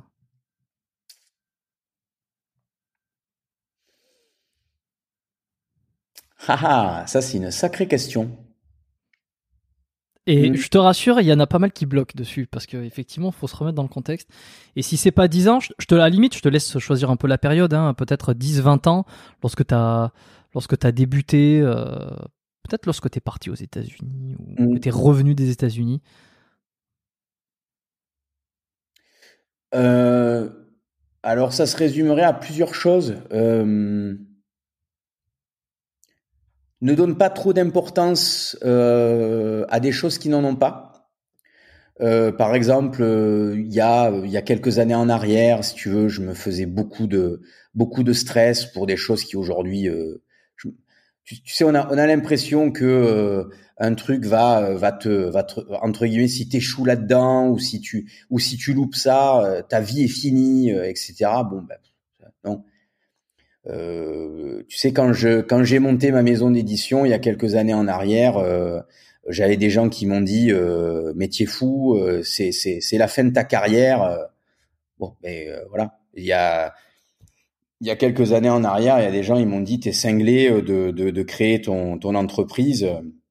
Oui, ça a été dur de créer mon entreprise. Il y a eu beaucoup de, choses à dépasser, mais fondamentalement voilà, je ne pas trop donner d'importance à des choses qui n'en ont pas. Donc ne pas trop se prendre la tête euh, parce que finalement euh, on est en Occident, on est quand même dans des sociétés qui sont relativement, pour le moment encore, relativement euh, protégées et protégeantes. Peut-être que ça changera dans un avenir proche, j'en sais rien, euh, parce que c'est vrai que la société a assez troublé euh, ces dernières années. Mais pour le moment, voilà, on bénéficie quand même d'une, quand même d'une certaine sérénité et sécurité comparé à, à certains endroits du globe où, ben, quand tu fais vraiment une connerie, tu risques de te faire découper à la machette, quoi. Donc bon, voilà, ici en France, C'est vrai euh, que le risque est modéré, quoi. C'est là où je veux, en venir, tu vois. Voilà, même quand tu loupes un truc, tu as euh, quelques parachutes qui peuvent s'ouvrir, euh, etc. Alors, ça n'empêche pas qu'il y a des gens qui se mettent dans des situations euh, compliquées, mais de manière globale, quand tu fais pas trop le con, tu prends pas trop de risques dans, nos sociétés occidentalisées. Donc ça, ça serait le premier conseil. Ensuite, profite un petit peu plus de la vie, parce que c'est bien de bosser comme un cinglé. Euh, mais si c'est pour se, re- se réveiller un matin, si tu veux, se retourner en se disant merde, 20 ans à passer. je peux pas récupérer ces 20 ans. Tu vois, voilà. Ouais, c'est c'est quoi Donc, que tu aurais aimé de, de profiter plus des, des voyages, du, ta famille? Euh, moi, j'ai toujours été. un- je, je suis pas quelqu'un de doué, mais par contre, je suis un, un- un gros besogneux. Je travaille énormément. Euh, donc, comme je suis pas doué, ben des fois, je mets du temps à comprendre des choses. Tu vois, je, je suis obligé de relire des choses. Je suis obligé de de de- d'y réfléchir euh, longuement. Euh, J'aime bien comprendre la, la complexité des choses. Tout ça prend du temps. Mais attends, je me suis perdu dans mon dans ma pensée. Tu vois, au bout de deux heures et demie, c'est le, le- la l'idée- ouais, c'est le, c'est le- la-. Euh, tu- me parlais de l'idée de qu'est-ce que tu aurais aimé faire euh, à la base c'est ça je te demandais qu'est-ce que qu'est-ce que tu aurais voulu profiter plus en fait Oui. et En, en fait, c'est c'est arriver à trouver un meilleur équilibre entre euh, travail et, et, et, et, et, et saisir, entre guillemets, moi j'ai souvent saisi des opportunités de travail. J'ai rarement saisi des opportunités, entre guillemets, de, euh, voilà, de profiter de la vie, de, de me poser sur une plage pendant trois quatre jours. Et je pense qu'en me posant trois quatre jours sur une plage à l'autre bout du monde, euh, parce qu'une opportunité se posait comme ça, euh, ça n'aurait ça n'aurait pas empêché euh, ma de carrière ouais, de construire ce que tu as de se construit construire. Tu, tu comprends ouais, bon. Mais des fois, tu as tellement peur en fait que de, de sortir de ton flot de travail, de ton flux de travail, que du coup, euh, ben tu te dis non non non non. Si jamais je me repose, si j'arrête, euh, là c'est pas bon. Là, je, après je vais plus avoir le courage de, de, de m'y remettre. Et je pense que c'est- c'était une connerie. Avec le aujourd'hui avec le temps, euh, voilà. Si tu me proposes, si tu veux, une belle balade par une journée ensoleillée euh, euh, dans un, un beau lieu de nature, euh, et puis euh, continuer euh, d'écrire l'article euh, ben, que je suis en train d'écrire, ben, j'irai me balader en fait. ouais tu profites tu Il, sais. il attendra demain en fait. Voilà. Ok. Parfait. Euh, la la der cette fois euh, je te demande est-ce que tu as des projets à venir euh, des trucs euh, sur lesquels tu es en train de bosser justement en ce moment qui vont arriver dans l'année ou dans les années qui suivent?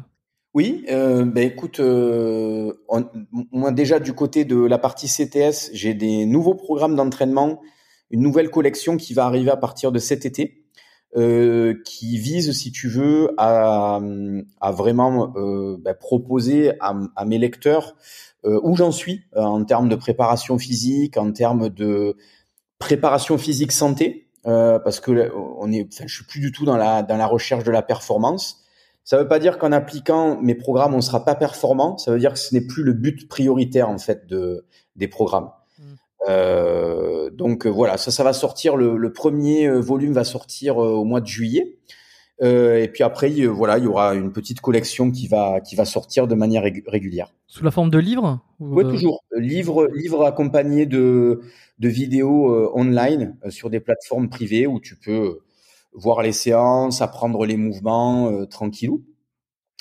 Euh, et toujours avec le support papier pour que quand je pars euh, ben, me balader, j'ai un petit peu mon, mon pense-bête, mon pense-mémoire s'il n'y a pas de, de réseau pour accéder aux, vidéos.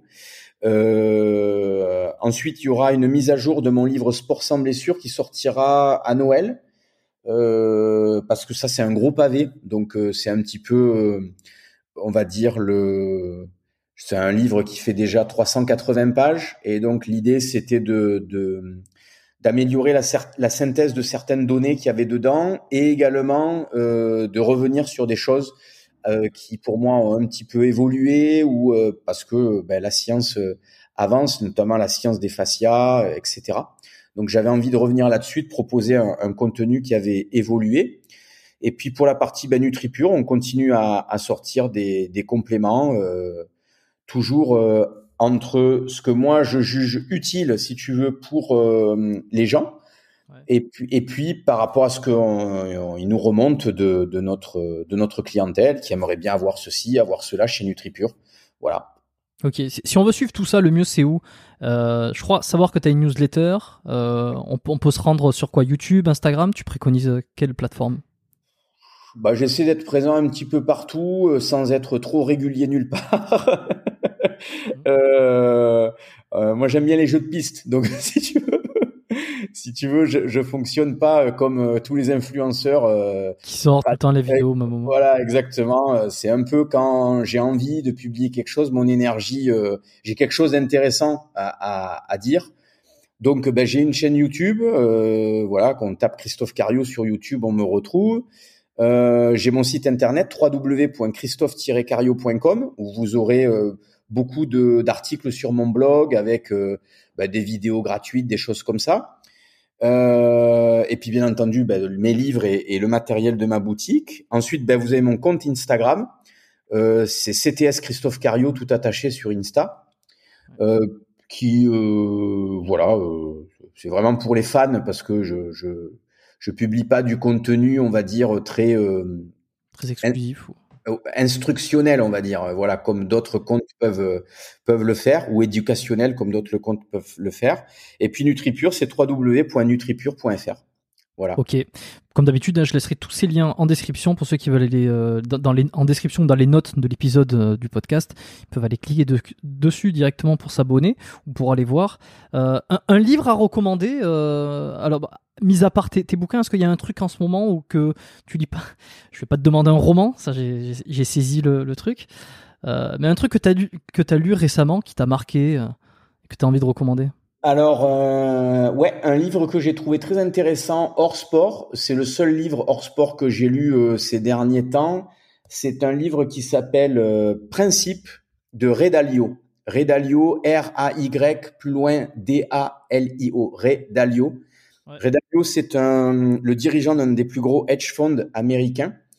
Euh, et il arrive, voilà, à une, une période de sa vie, euh, c'est un bonhomme d'un certain âge, qui est multimilliardaire. Et il le dit lui-même, euh, il arrive à un âge où il a plus forcément envie de gagner encore plus d'argent, euh, mais il a plutôt envie d'aider euh, les autres à mieux structurer leur vie euh, et peut-être éventuellement à gagner euh, plus d'argent si ça fait partie de leur euh, de leur but Quand tu l'écris, principe? Principe, principle en anglais. Ok, principle, c'est ça, ben, c'est ce que Voilà. je me. je me- mais il existe en version traduite. Euh, moi, je lis aussi bien en anglais qu'en français, mais pour le coup, ce livre est assez, euh, est assez dense en information. Le gars est pas du tout avare, on va dire, en Ouais. très très très intéressant. Il parle à la fois de euh, la structuration de, de modèles de pensée euh, pour la vie du quotidien et en même temps euh, la structuration de modèles de pensée pour le business. Donc je recommande euh, de l'acheter en français, euh, surtout si la langue anglaise n'est pas votre langue maternelle. Parfait. Voilà. ben, euh, je- j'en ai, j'en ai déjà entendu parler, et, euh, je- un peu de bien, et puis ben, je vais aller regarder ça de plus près. Parfait. Euh, je pense que là, on va pouvoir s'arrêter ici. Euh, c'était, c'était super. Je te remercie euh, énormément, Christophe, d'avoir d'être venu sur ce podcast, d'avoir partagé tout ton savoir, d'avoir été. Euh, bah, en tout cas, moi, j'ai passé un excellent moment euh, avec euh, des, les anecdotes Van Damme, avec en passant un peu de sport. Je pense que franchement, on a abordé tous les sujets que moi j'aime aborder, donc c'est super. Et, pour les haters qui ne croiront pas que j'ai rencontré Van Damme, il suffira de regarder dans mon profil Instagram dans les les premières photos qu'il y a je sais pas il y a trois quatre ans, vous aurez une photo de moi avec Jean-Claude euh, voilà. Donc euh, Je suis sûr que les, ouais, je suis sûr que les haters, ils se diront, oh, il a rencontré un, un salon et il a pris une photo comme ça. Tu sais, il y aura toujours, il dire qu'ils croiront, oui, oui, jamais. oui, non, mais bien sûr. Bien- bien Je vois sûr. pas l'intérêt de. Mais tu sais, Jérôme, ce matin, je me suis levé et j'ai soulevé 2000 kilos euh, au, au, au- au squat. Voilà. 2000 hein. Sur une jambe, bien entendu. Ouais, j'espère bien, en, en pistol squat, là. T'as mis En 2000. pistol squat et ensuite j'ai fait un salto arrière avec la barre sur mes épaules. Voilà. Super. Bon, ben, euh, à tous, merci euh, d'avoir été euh, jusqu'au bout de cet épisode. Je pense qu'il y en a beaucoup qui ont été jusqu'au bout. T'as été tellement demandé et, et, euh, et je pense que les sujets, euh, c'est des sujets de- que, qui intéressent beaucoup de monde. Si vous avez apprécié cet épisode, euh, oubliez pas de laisser une petite note sur Apple Podcast, le 5 étoiles qui fait plaisir avec le commentaire pour me dire ce que vous en pensez. Vous pouvez me parler de cet épisode en particulier, en quoi il vous a plu ou même l'émission de manière générale. Ça permet juste de remonter dans les classements et de, gagner un peu en notoriété aussi. Euh, partagez l'épisode, envoyez-le à vos amis, envoyez-le à des personnes qui sont sportives, qui aiment, euh, s'occuper de leur santé. Euh, faites une petite capture pour faire une story Instagram. Ça c'est hyper important. Je le dis parce que parce qu'il y en a qui le font de plus en plus et je vois que c'est comme ça que la parole se répand. Donc si vous écoutez les podcasts sur Spotify, vous pouvez directement aller dans partager, faire une story et identifiez-moi sur votre story. Donc euh, c'est euh, Biomécanique Podcast. Identifiez Christophe Cario aussi, comme ça il pourra en repartager. Et ça fait euh, découvrir euh, ben, la discussion d'aujourd'hui. Et puis, et puis Et voilà. toutes les autres discussions que tu as faites, qui étaient toutes très intéressantes. Eh ben, je te remercie. Voilà, merci à tous pour votre fidélité. On se retrouve lundi prochain, comme d'habitude. Prenez soin de vous, mobilisez-vous, dormez bien si vous avez bien retenu les conseils. Et merci Christophe et je te dis à très bientôt. Merci Jérôme, merci à tous. Prenez soin de vous. Bye bye.